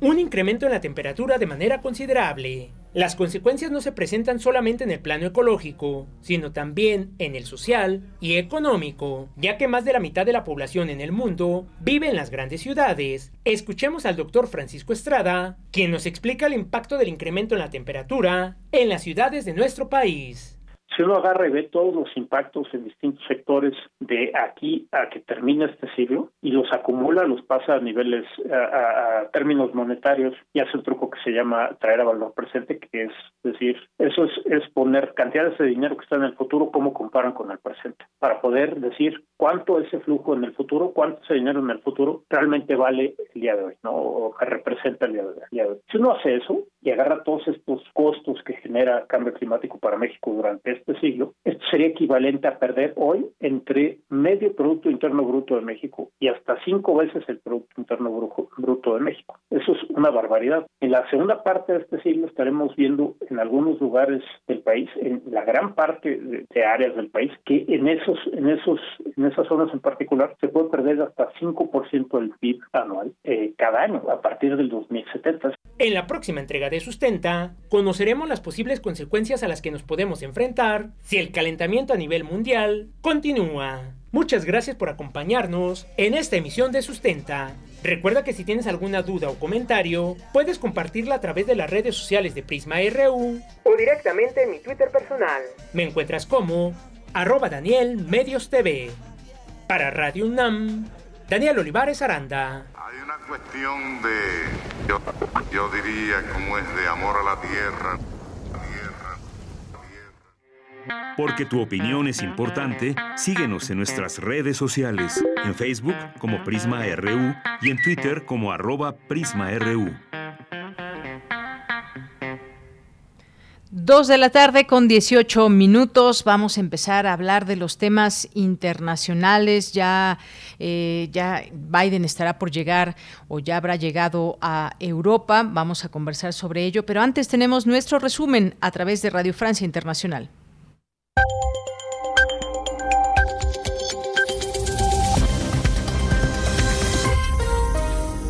Bienvenidos a la sintonía de Radio Francia Internacional. Adrián se ocupa de la realización técnica de este programa que comienza ya con un repaso rápido de la actualidad internacional. Carmele Gallubo la guerra en Ucrania tensa las relaciones entre Moscú y Varsovia. El gobierno polaco afirma que va a expulsar del país a 45 diplomáticos rusos, a los que acusa de ser en realidad espías. Casi al mismo tiempo, el canciller ruso Lavrov advertía de que el despliegue de fuerzas de paz que propone Polonia supondría un enfrentamiento directo entre Rusia y la OTAN. Sergei Lavrov. Nuestros colegas polacos ya han declarado que en la próxima cumbre de la OTAN deben desplegar fuerzas de paz. Espero que sepan de lo que están hablando. Esta será la misma confrontación entre las Fuerzas Armadas rusas y de la OTAN que todos no solo querían evitar, sino que dijeron que, para empezar, nunca debería suceder. Y según Moscú, se han organizado dos intercambios de prisioneros rusos y ucranianos, pero Lavrov no precisó ni las fechas ni cuántos detenidos fueron intercambiados. El presidente ruso Vladimir Putin anuncia que Rusia dejará de aceptar pagos en dólares o euros por los suministros de gas a la Unión Europea. Unión Europea que esta mañana decidió movilizar fondos y tierras para frenar el aumento de los precios de los alimentos y de la energía, sectores muy impactados por la guerra en Ucrania. 500 millones serán desbloqueados para ayudar eh, a los agricultores y las tierras en barbecho podrán ser plantadas con maíz, girasol y soja. Mientras la situación humanitaria sigue deteriorándose en Mariupol, al sur de Ucrania, la ciudad portuaria de mayoría rusófona es bombardeada desde hace varias semanas por las fuerzas rusas. Según el presidente ucraniano, unas 100.000 personas permanecen atrapadas en esa ciudad. Y en estos instantes está previsto que el presidente Zelensky se dirija por videoconferencia al Parlamento francés. El principal sospechoso de la muerte el sábado aquí en París del exjugador de rugby argentino Federico Martín Aramburu fue detenido anoche en Hungría, cerca de la frontera con Ucrania. El detenido, Loic Lepriol, exmilitar y miembro de un movimiento de extrema derecha, es sospechoso de haber disparado contra el ex internacional argentino, que murió en el acto. Otro militante de extrema derecha sigue en paradero desconocido. También había disparado contra el exjugador. Hasta aquí el resumen informativo. Bien, pues continuamos. Es la, son las 2 de la tarde con 21 minutos, pues parte de lo que está sucediendo en algunas ciudades de Ucrania, lo que escuchábamos a través de este, de este reporte de noticias de Radio Francia. Y bueno, pues sigamos platicando del tema porque hay una información de la que se estará hablando, eh, pues una vez que se sepa ya qué está pasando en Europa con la llegada del presidente estadounidense Joe Biden, que su visita nos puede dar pauta para, pues, decir eh, se requiere ir hasta allá porque no las cosas quizás se siguen con, en conversaciones, en estos intentos por eh, pues tratar de llegar a una solución ante lo que está viviendo Ucrania con esta invasión rusa. Y bueno, pues el caso es que el presidente estadounidense Joe Biden estaría llegando ya a Europa para consultar con aliados sobre maneras de evitar esta seguir eh, que, que se siga invadiendo a Ucrania y que se genere una catástrofe peor. Un viaje, además de cuatro días, que lo llevará por Bruselas y Varsovia, y en donde el presidente de Estados Unidos pues pondrá a prueba también su capacidad de negociar eh, qué está pasando en Europa, los aliados, la OTAN, en fin, crecen temores de que Rusia pueda recurrir a otro tipo de armas. Eh, esperemos que esto no sea real, pero pues se siguen moviendo muchas cosas desde aquel, aquella parte del planeta. Así que vamos a platicar hoy, ya está en la línea telefónica, agradezco mucho, nos tome esta llamada al maestro Luis Antonio Guacuja, que es especialista en temas de la Unión Europea y profesor de posgrado de nuestra universidad. Maestro Luis, bienvenido, buenas tardes. ¿Qué tal, Deyanira? Un gusto saludarte a ti y al auditorio de Prisma RU Radio UNAM. Gracias, maestro. Pues estamos viendo que suceden cada día muchas cosas en distintas ciudades de Ucrania, sobre todo también la parte mediática, cómo nos vamos informando de lo que realmente está pasando, los intentos de negociar eh, una solución que no llega y ahora esta visita del presidente de Estados Unidos a Europa. ¿Qué es lo que está usted viendo en este escenario, maestro? Bueno, eh, quizá es inevitable pensar en, en aquella visita que hizo a Bruselas Donald Trump en mayo del 2017, donde como bravucón robaba o quería robar cámara y dio varios manotazos en el tablero internacional. Uno de ellos fue justamente amenazar a la OTAN con la salida de Estados Unidos de esta organización del Tratado del Atlántico Norte y ahora es una visita muy emblemática de, Joe Biden tratando de recuperar el terreno eh, y la presencia estadounidense que justamente se perdió durante la administración Trump y por eso esta visita es una visita como muy completa. El, motivo principal es acudir a esta cumbre extraordinaria de la OTAN en, en Bruselas, pero también se debe que participe en una reunión eh, de, del G20 en una reunión como invitado del, del, Consejo Europeo con los jefes de Estado y de Gobierno de, los países de la Unión Europea, en una sesión con el Parlamento Europeo y después una visita a Polonia, ¿no? digamos el país que se ve más amenazado por, por Rusia y, eh, y que, bueno, pues está ahora recibiendo a la mayor cantidad de ucranianos que huyen eh, que huyen de, de, de, Ucrania, ¿no? Entonces es, es una visita que además en un contexto donde la Unión Europea, precisamente por aquel evento del 2017 de Donald Trump, con esta amenaza, tuvo la Unión Europea que desempolvar un proyecto que tenía de cooperación estructurada permanente, reforzada en temas de seguridad, eh, y que ahora tiene una suerte de revisión en algo que se anunció hace unos días, como una brújula estratégica de, en materia de seguridad de la Unión Europea. Recordemos que la Unión Europea depende en muchos temas de seguridad, sobre todo de, Estados Unidos y por el otro lado del tema energético de Rusia. Entonces eh, está es en un momento muy muy eh, determinante también no solo para Estados Unidos sino la paz en, en, en Ucrania y con eh, a ver qué pasará con esta relación de dependencia de la Unión Europea que tiene con los Estados Unidos y este este conflicto en Ucrania ha detonado esta esta presencia de, Joe Biden en un momento crucial donde para que haya paz se necesita a Estados Unidos, a China y a Europa.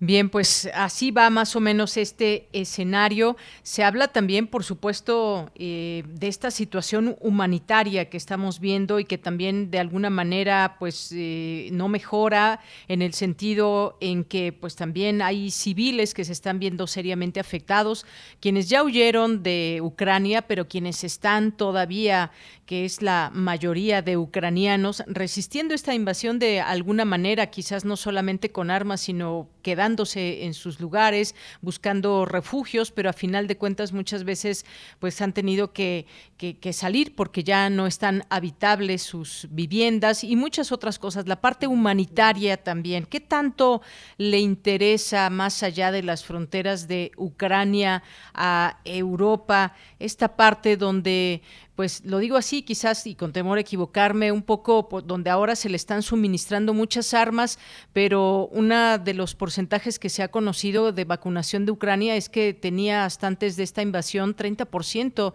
de vacunación y, pues bueno, en su momento tampoco llegaron muchas vacunas de otros lugares, pero ahora sí llegan muchas armas. ¿Qué, qué podemos también señalar de estas eh, lecturas, maestro? Sí, a ver, eh, que el conflicto se prolongue tiene, eh, hay que decirlo, ¿no? Hay unos beneficios en términos políticos, ¿no? Para, para Joe Biden, cuya, cuya popularidad ha aumentado 10 puntos, lo mismo para Emmanuel Macron, digamos que eh, de manera indirecta les ha convenido este conflicto en términos políticos, pero en términos humanitarios es, es brutal, no solo por el tema que señalas de, de bueno, del tema de las vacunas, sí, muy una, una cantidad muy baja de ucranianos vacunados que ahora que eh, se les da refugio en otros países, a ver si no hay nuevos brotes de, de, COVID, pero hay un efecto multiplicador, por supuesto, el desplazamiento que la ONU estima en 10 millones de personas eh, que se están desplazando, eh, más la pérdida de vidas humanas, por supuesto, ¿no? De quien habla ya de, de, de 100.000 fallecidos eh, civiles, en fin, eh, y esto que puede ir aumentando, además de todos los efectos de, eh, en el sentido de que los reflectores de Europa, de Estados Unidos, están ahora en Ucrania y con la escasez alimentaria que también se viene, más la escasez eh, y encarecimiento del tema energético, eh, tendrá un efecto no solo en la región, sino en los países de África, que también hay que mencionar que hay varios conflictos bélicos, aparte del de Ucrania, que están ahí sin, sin resolver, o el tema de Siria, que ya cumplió 11 años, el tema de Afganistán, Yemen, en fin, eh, es, es un momento bastante complejo, no terminamos de salir de la pandemia, eh, con todos los costos que esto ha implicado en vidas humanas, en enfermedades, en secuelas, en escasez. Y ahora, el, en cuanto más se prolongue este conflicto, pues eh, los efectos serán mayores y por eso urge que haya mucho más determinación de parte de, de países como Estados Unidos, la presencia de, de, de China, que ya es imprescindible, y también eh, una, digamos, una voz más clara también en, en Europa, mucho más determinación, eh, mucho más apuesta al diálogo, pero también a la negociación. Eh, acorralar a Rusia no es buena idea, hay que negociar, es indispensable para evitar que este conflicto se prolongue. Bien, pues sí, qué, qué difícil esta situación, cómo acorralar a Rusia. Sabemos que, pues bueno, ya están en marcha todas estas sanciones que se han mencionado contra este país. También se hablaba de que el propio, bueno, el, asesor de seguridad de Biden, eh, Jake Sullivan, dijo que, pues, eh, el presidente coordinará con sus aliados una nueva asistencia militar para Ucrania, además de otras nuevas sanciones contra Rusia, además de las que ya hay. Se contempla imponer sanciones a 있다. A, Rusia, más de las que se tienen, y esta parte también de que cómo se están distribuyendo todos estos eh, miles y ya millones de ucranianos que pues han salido en su mayoría por Polonia, por ejemplo, pero que ya están llegando a otros lugares. En algún momento, eh, en algún lugar tienen que llegar y tienen que ser atendidos porque no cuentan pues con prácticamente nada. Es más, hasta hay ucranianos en México intentando intentando a Estados Unidos a través de la frontera con México. Todo esto lo estamos viendo. Acorralar, dice usted, a, Rusia. ¿Qué tan fácil o, difícil puede, puede ser esto cuando hay una amenaza latente? Se ha hablado de estas armas químicas e incluso nucleares, que esperamos que no veamos este tipo de ataques, por supuesto, maestro. Sí, eh, sí, claro, es que esto que no se ve cercano, pero a ver, las armas ahí están, ¿no? Las herramientas ahí están y, el simple hecho de que ahí estén, pues implica un riesgo. Y por eso eh, conviene cuanto antes ya, no solo llamar a un alto al fuego inmediato, que esto es lo, urgente, sino también eh, crear las condiciones para que esto se dé. No, no depende solo de Rusia depende también de Estados Unidos, ¿no? Estados Unidos que claudicó a la diplomacia antes de que estallara este este conflicto. Es un lujo que me parece que no se debe dar Estados Unidos, ¿no? Hay que dar pasos mucho más firmes hacia adelante, hacia una negociación, hacia un cese al fuego, hacia este eh, pues una negociación donde hay que hacer concesiones, como en cualquier negociación, ¿no? Se necesita mucho más eh, ímpetu en este sentido. Las, las sanciones ahí están, son históricas, son inéditas, lo que sea, pero han sido absolutamente ineficientes, sobre todo para evitar una confrontación y que siga transitando esta invasión de Rusia a Ucrania eh, con las pérdidas de vidas humanas y la crisis humanitaria que, que, que trae consigo. ¿no? Entonces se necesita mucho más determinación de los actores clave eh, en este momento. Claro, mucha más determinación. Vamos a ver, apenas inicia este viaje de Joe Biden por Europa.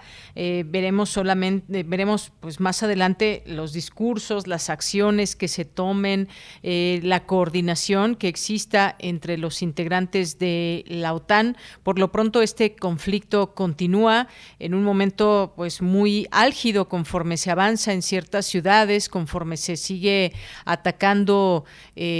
Pues lugares donde están los civiles. Eh, la parte mediática, por último, maestro, ¿qué le ha parecido toda esta cobertura que, que se tiene, sobre todo pues eh, con los distintos medios, los más importantes y fuertes que están en esta cobertura? Bueno, hay una hay una guerra psicológica también y hay que mencionarlo, una guerra de, narrativas. No sé si es buena idea clausurar todos los canales y toda la información proveniente de, Rusia, ¿no? Porque nos quedamos quizá solo con una parte de la historia, con una narrativa que se reduce al blanco y negro, a buenos y malos, que no nos ayuda a, ni siquiera a entender, ¿no? O sea, eh, eh, satanizar a, Putin tampoco. Quizá nos tranquiliza, pero no nos ayuda para entender eh, las dimensiones de, un conflicto y además, bueno, está toda esta imagen del presidente ucraniano cuasi hollywoodense, ¿no? De un gran héroe más parecido al a, James Bond, eh, que tampoco ayuda, ¿no? Eh, porque la gente en Ucrania está muriendo, ¿no? Y mientras no haya una solución inmediata y veremos qué implicaciones también en la recomposición eh, de, pues eh, de las de las distintas potencias mundiales sale de, de, de, todo esto. pienso que estamos en un momento de definiciones internacionales muy importante pero también hay esta guerra de, demasiada información, la mayoría de dudosa procedencia y, de dudosa credibilidad, eh, que es parte también de, de, este conflicto como no lo habíamos visto antes. Así es, eh, maestro. Y antes de despedirnos, pues sí, este tema de la guerra psicológica, una guerra mediática, nos quedamos con más eh, informaciones desde una mirada, pero ¿qué pasa desde el otro lado? Eh, se han prohibido estos canales como Russia Today y Sputnik, entre algunos otros. Y bueno, pues también usted mencionaba el papel que puede pues colocar a China en uno u otro lugar. Hasta el momento, pues ha sido muy cauta, por decirlo de alguna manera, y el papel también del propio presidente de Ucrania, Volodymyr Zelensky, que pues ha estado solicitando ayuda a unos, a otros países, pero a final de cuentas, ¿qué responsabilidad puede recaer también en él desde su análisis, maestro? Bueno, eh, Zelensky ahora lo vemos, ¿no? Vestido de militar y dando, eh, estando en videoconferencias en distintos parlamentos y asambleas eh, a nivel internacional, pero es un hombre que tenía una popularidad muy baja en, su país, un hombre eh, pues relacionado con los Pandora Papers, con los Panama Papers, alguien más identificado con muchos temas de, corrupción, un eh, pues alguien que fue actor y tal, y, y que esto, bueno, pues hay quien dice detrás de él también hay una influencia importante eh, o económica o también de dudosa eh, de dudoso origen. Eh, pero que eh, desvía mucho la atención hacia, una suerte de casi héroe, ¿no? Hasta hay ya un, creo que un muñequito con su imagen del ego, eh, pero que nos aleja de una realidad brutal en Ucrania. No sabemos qué va a pasar. Un tema muy importante es el tema de los grupos neonazis que hay, que están en la parte este de, de Ucrania, que se han alimentado ahora, ¿no? Eh, y los que han llegado muchas de las fuerzas de apoyo a Ucrania tienen este origen eh, neonazi también, que ahora están ayudando al conflicto, pero cuando se acabe el conflicto, estas eh, tendencias neonazistas que existen ahí desde antes, que no son toda Ucrania, pero que sí hay en una parte, eh, pues quizás sea un problema para el siguiente gobierno en Ucrania. ¿Cómo va a ser? ¿Quién va a ser el, el, el que le toque liderar el tema de la paz, entre comillas, en Ucrania después de este episodio? Pues es una, es una incógnita importante, pero la amenaza, el coqueteo con el neonazismo, la extrema derecha en algunas partes de, de Ucrania, en algunos sectores militares, es también algo para preocuparse. Bien, pues muchas gracias, maestro, por eh, darnos su punto de vista, su análisis sobre lo que está sucediendo entre este conflicto Ucrania-Rusia, que involucra también a otros países como parte de la OTAN y esta visita, sin duda, que toma mucha importancia en este momento de Joe Biden. Veremos finalmente, después de estos cuatro días que estará en, este, en varios lugares, en Bruselas, en Polonia, que deriva de todo ello y seguir platicando de este tema. Ojalá que vengan entendimientos y soluciones, pero eso estará por verse. Por lo pronto, muchísimas gracias, maestro. Muchas gracias a ustedes. Hasta luego, muy buenas tardes. Fue el maestro Luis Antonio Guacuja, especialista en temas de la Unión Europea, profesor de posgrado de la UNAM y este conflicto que pues aún está presente, prevalece y muchas cosas que están sucediendo que seguiremos aquí atentamente. Bueno, pues nos vamos, nos vamos ahora a nuestra siguiente sección con eh, Dulce García, Dulce Conciencia.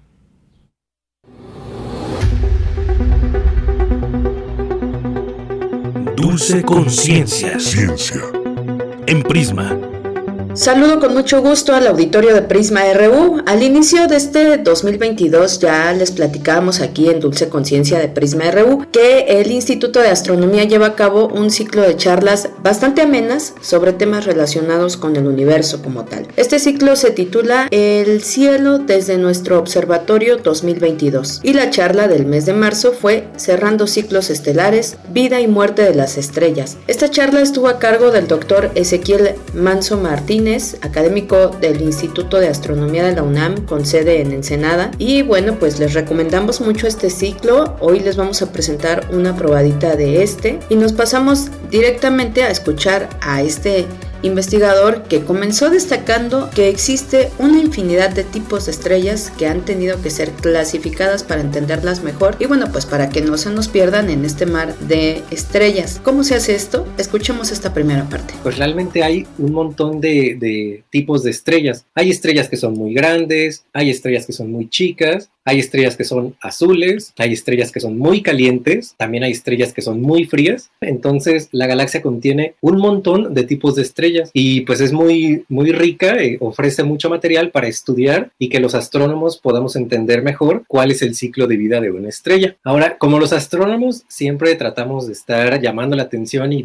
inventándonos eh, clasificaciones raras, se nos ocurrió clasificar las estrellas de acuerdo a su temperatura. Eso quizás no es tan extraño, pero la clasificación sí es un poco extraña porque ni siquiera fue así como que las clasificáramos en estrellas frías, y calientes y demás, sino que se nos ocurrió decir que eran estrellas tipo O, tipo B, tipo A, tipo F, tipo G y demás. Eso no quiere decir otra cosa más que cada una de estas letras está representando eh, una escala de temperatura. Y como dato curioso, el Sol, que es la estrella eh, eh, alrededor de la cual la Tierra está dando vueltas y nuestro sistema solar, es una estrella tipo G, por lo tanto tiene asociada una temperatura más o menos de 5000 grados Kelvin. El doctor Ezequiel Manso explicó que los tiempos del universo son distintos a los que nosotros estamos acostumbrados a usar, de tal manera que estudiar la evolución de las estrellas es complicado, sin embargo se puede hacer. ¿Cómo le hacen los astrónomos? Vamos a escuchar nuevamente al académico. Aquí pues... Eh, nosotros lo que hacemos es sacarle la vuelta al problema y en analogía a lo que hacemos podríamos pensar que si un ser humano pierde repentinamente conocimiento y se despierta y no sabe ni quién es, ni dónde está, ni en qué época vive, probablemente lo primero que haría es observar alrededor y vería que hay eh, niños, vería que hay jóvenes, adultos, adultos mayores y quizás al ver toda esta serie de seres humanos alrededor podría entender con cuál de estas etapas de, los seres que él está viendo se puede identificar él mismo y por lo tanto poder quizás eh, concluir que él hace mucho tiempo era un niño y hace mucho más tiempo era un bebé y que probablemente él se está dirigiendo a una etapa de la vida donde se va a ser una persona de la tercera edad. Pues algo similar hacemos los astrónomos, lo que hacemos es observar las estrellas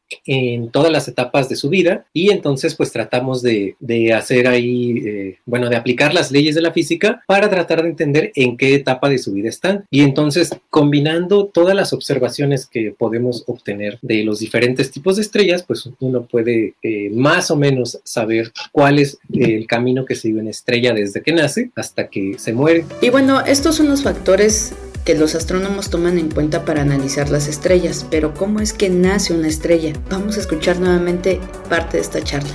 Bueno, las estrellas nacen en, dentro de unas estructuras que están en la galaxia y que se llaman nubes moleculares. Son nubes de gas y polvo que contienen millones de veces la masa del Sol. Entonces, dentro de estas nubes se van a formar las estrellas. Y como buenos físicos, que siempre tendemos a idealizar todo, a que es esférico, en equilibrio y en ausencia de quién sabe qué tantas cosas, en realidad uno puede eh, suponer que las regiones más densas de estas nubes se van a llamar núcleos densos. Y estos núcleos densos son los que en algún momento podrían ganar masa suficiente para empezar a colapsar. Entonces, si suponemos que uno de estos núcleos densos que está colapsando, eh, colapsara en una situación ideal en la que el núcleo es esférico y, colapsa hacia el centro, entonces tendríamos como una pelotita que se está haciendo cada vez más pequeña. Sin embargo, eh, así como las estrellas, las galaxias, eh, los planetas y demás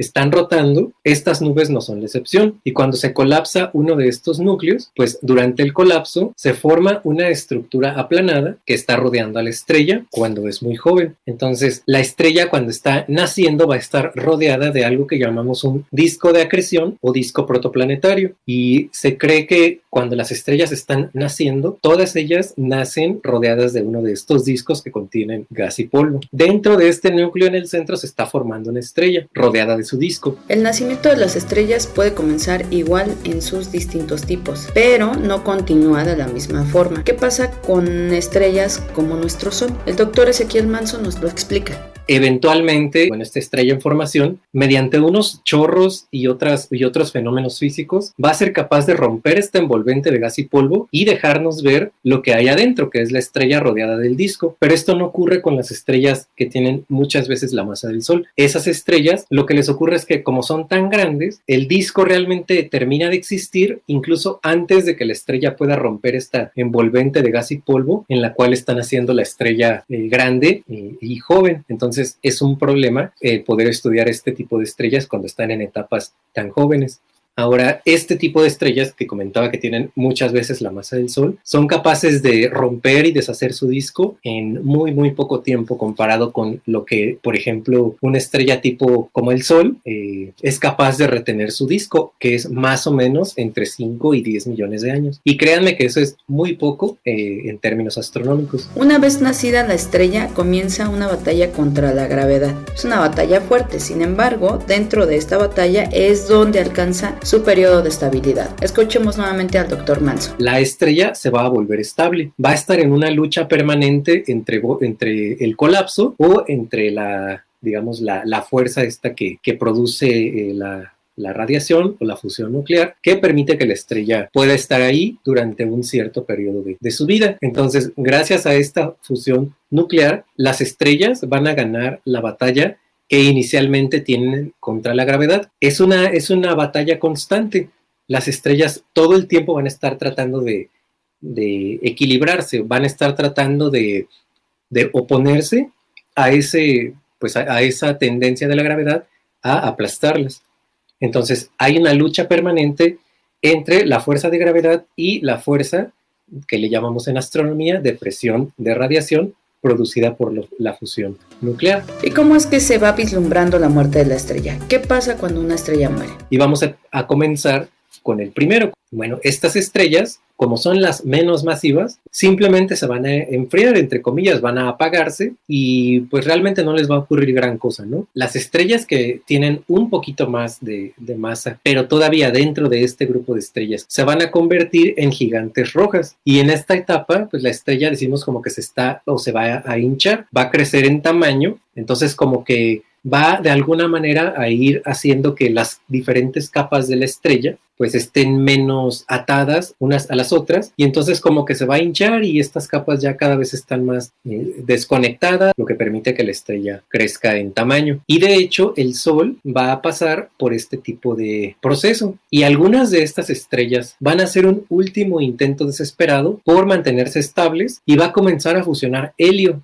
pero ahí es así como el último intento que da la estrella por sostenerse y todo el material que está alrededor y que fue expulsando la estrella se va a convertir en, en, eso que llamamos nebulosa planetaria. Ahora vamos con el siguiente tipo de estrellas, que son estrellas que tienen masas entre 9 y 30 masas solares más o menos. Este tipo de estrellas se van a convertir en supergigantes rojas y estas son las estrellas de mayor tamaño en el universo y por lo tanto estas estrellas pueden fusionar elementos más pesados que el helio hasta que llegan al hierro y entonces lo que va a pasar es que cuando llega a tener un núcleo de hierro la estrella eh, va a colapsar y entonces va a estallar como una supernova. A veces sucede que tienen tanta masa estas estrellas que los electrones y los protones se pueden fusionar para formar neutrones. Y en ese caso, eh, lo que quedaría para estas estrellas cuando se mueren es una estrella de neutrones. Bueno, esta fue la etapa de la vida de las estrellas. Esperamos que el tema haya sido de su agrado. Yo me despido. Los dejo con una frase y con nuestra conductora Deyanira Morán. Muy buenas tardes. Tienes una cita con un científico.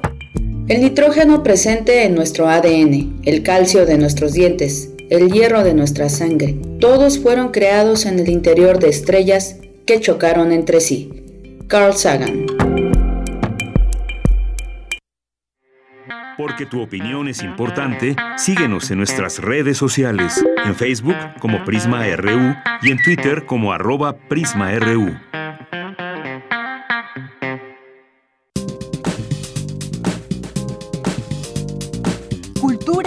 RU.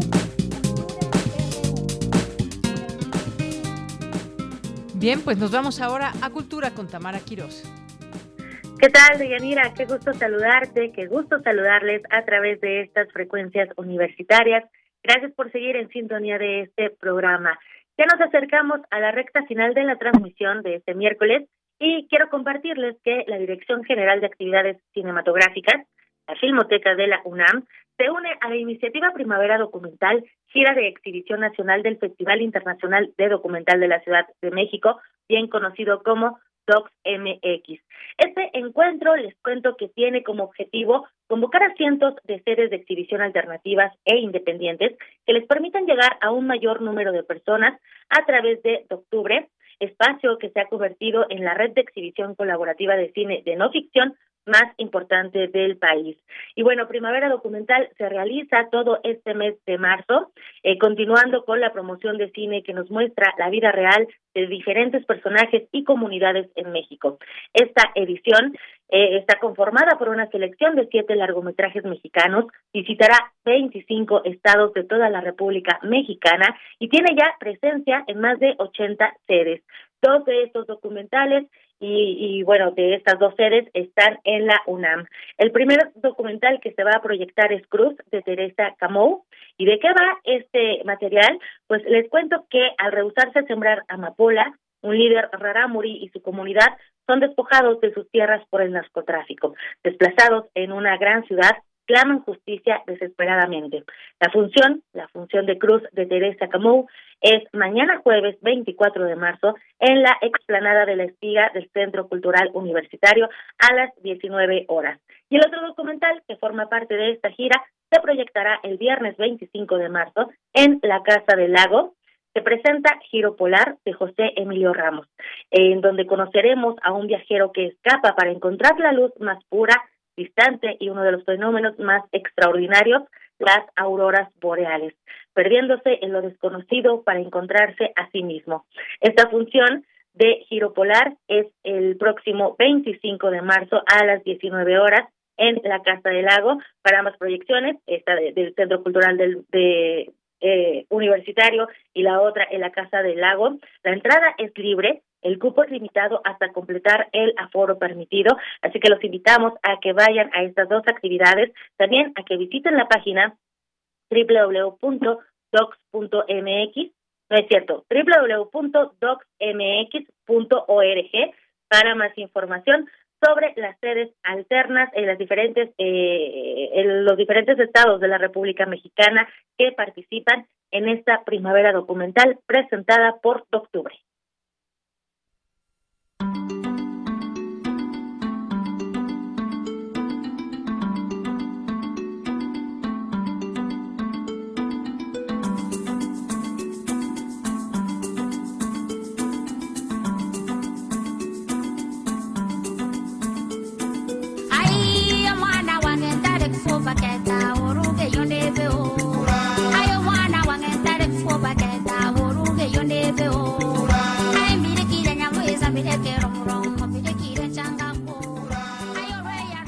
Nos vamos con otra información en el ámbito literario.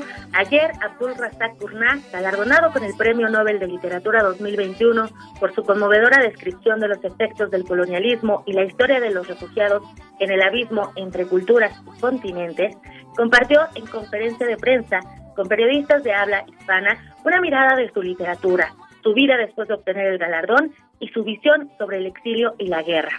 Les cuento que catalogado por la crítica como un escritor postcolonial, Gurnán nació en 1948 en Zanzíbar, un archipiélago de Tanzania frente a la costa de África Oriental. Escribe novelas en inglés y vive en el Reino Unido. Es profesor e investigador especializado en colonialismo de África, el Caribe y la India. Llegó a Inglaterra a los 18 años. Eh, pisó suelo inglés como refugiado junto a una minoría musulmana que estaba siendo perseguida. Hasta entonces, la literatura le había sido esquiva. En Zanzibar había muy pocas librerías, contaba con pocos libros y, que además esos pocos libros eran muy caros y es hasta los 32 años que ingresa a la Universidad Bayero Kano en Nigeria. Continuó con sus estudios en la Universidad de Kent, donde logró su doctorado y actualmente es profesor y director de estudios de grado en el Departamento de Inglés y además es narrador e investigador. En la conferencia de prensa convocada ayer por el grupo editorial Penguin Random House en el sello Salamandra, Abdul Razak Gurnah comentó cómo ha sido su vida después de recibir el Premio Nobel de Literatura, cómo han sido estos meses al ser traducido su trabajo a varios idiomas y también de las herramientas que ha desarrollado ante la presión externa. Escuchemos. No puedo hacer nada para abstraerme de las presiones externas. Todo el mundo sabe que eh, he ganado el eh, premio Nobel es un evento global desde luego me ha cambiado la vida para empezar. Es un gran honor, me ha hecho muy feliz ganar este premio y sumarme a una lista de autores que tanto admiro y que a mí me, eh, me parecen que vienen de otros lugares y otras atmósferas del mundo. Y ahora me dicen, vale, muy bien, pues ahora puedes entrar en este club. Es fantástico, es maravilloso también es maravilloso que haya tantas personas que quieran leer la obra de este autor y además hacerlo en sus propios idiomas, al menos es lo que me dicen los editores. Eso significa que muchas personas de muchos lugares distintos del mundo desean leer estos libros que se publican, se reeditan en algunos casos y es excelente, es el sueño de cualquier autor, diría yo. En esta reunión con los periodistas de diferentes eh, países, de Chile, de Colombia, por supuesto de México, Abdul Razak Gurnah eh, dijo que estaba convencido de que la literatura no cuenta historias, sino que testifica vidas, que hace un puente entre desconocidos y de paso sirve para autoconocerse. Por ello, su obra literaria refiere de manera recurrente a los desplazados por la guerra, la violencia o el hambre. A partir de su experiencia personal, el escritor ha hurgado en las historias de los otros para entender qué significa el desarraigo, el destierro, el postcolonialismo, el racismo y la xenofobia. Y a través de sus novelas como Paraíso y A orillas del mar, que próximamente será lanzada, ha descubierto una mayor conciencia del ser humano por los desplazados, pero al mismo tiempo un mayor rechazo. La próxima novela de Abdul Razak Gurnah, que es su sexta novela, se titula A orillas del mar Saldrá mañana jueves en España y en las próximas semanas en América Latina y se trata de un relato sobre los efectos de la colonización europea, la experiencia del exilio y también el sentimiento de culpa de que, que esta acostumbra llevar aparejada. En términos generales, eh, la novela eh, pues eh, nos, nos va a mostrar la historia de la huida de la vorágine en que se haya asumido su país de origen, bueno, mítica tierra de perfumes y especies, especias acunada por los por los vientos monzones, Sale Omar, que es el protagonista, un antiguo comerciante de 65 años, aterriza en el aeropuerto de Gatwick con un pasaporte falso, un cofrecito de caoba con incienso y un poco más, unas cositas más, siguiendo el consejo de quien le ha vendido su billete de avión y a pesar de haberse educado en una escuela inglesa, sale, finge no saber el idioma, así que para comunicarse con él, los servicios sociales recurren, recurren a Latif Mahmoud, Latif Mahmoud, un poeta de la misma nacionalidad que es profesor y exiliado que reside apaciblemente en un apartamento de Londres. Cuando estos dos hombres se encuentran en una pequeña ciudad a orillas del mar, empieza a desenmarañarse una larga historia de hambres, de traiciones, de seducciones y también de, de, desengaños, así como de desplazamientos y litigios. A orillas del mar se va a publicar bajo el sello Salamandra, así que próximamente tendremos más detalles cuando llegue a nuestro país en las próximas semanas.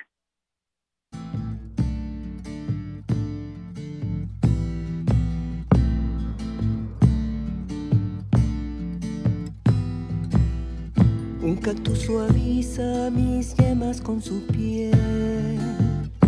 Tiene cien años, solo florece una vez en tu Y nos vamos con música. Estamos escuchando Cactus en la voz de la cantante y compositora mexicana Cecilia Toussaint, considerada la voz femenina del rock nacional y patrimonio cultural vivo de la Ciudad de México, quien volverá a los escenarios para presentar su espectáculo musical El lado sur de mi corazón cromático. El sábado 26 de marzo se presentará en concierto como parte del ciclo Nosotras Somos Memoria a las 19 horas en el Teatro de la Ciudad Esperanza Iris de la Dirección del Sistema de Teatros de la Secretaría de Cultura de la Ciudad de México. Y como ya saben, hacemos comunidad y apreciamos su escucha, así que tenemos tres pases dobles para este concierto del sábado 26 de marzo. Se irán a las o los tres primeros que ingresen a nuestro Twitter, arroba PrismaRU, nos envíen una captura de pantalla, escuchen bien, una captura de pantalla donde nos muestren que nos siguen, que siguen a arroba PrismaRU que siguen al sistema de teatros de la Secretaría de Cultura de la Ciudad de México y por supuesto que siguen a Cecilia Tucent. Para participar, bueno, escríbanos, ya está una publicación en nuestro Twitter. Mientras tanto, los dejo con este fragmento de Cactus del disco El lado sur de mi corazón. Hasta mañana. De la soledad, de la soledad.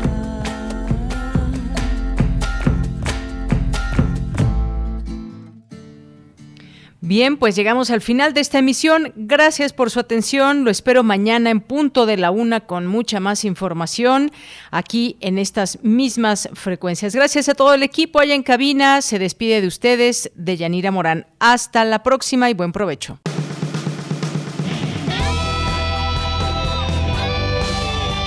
Prisma RU. Relatamos al mundo.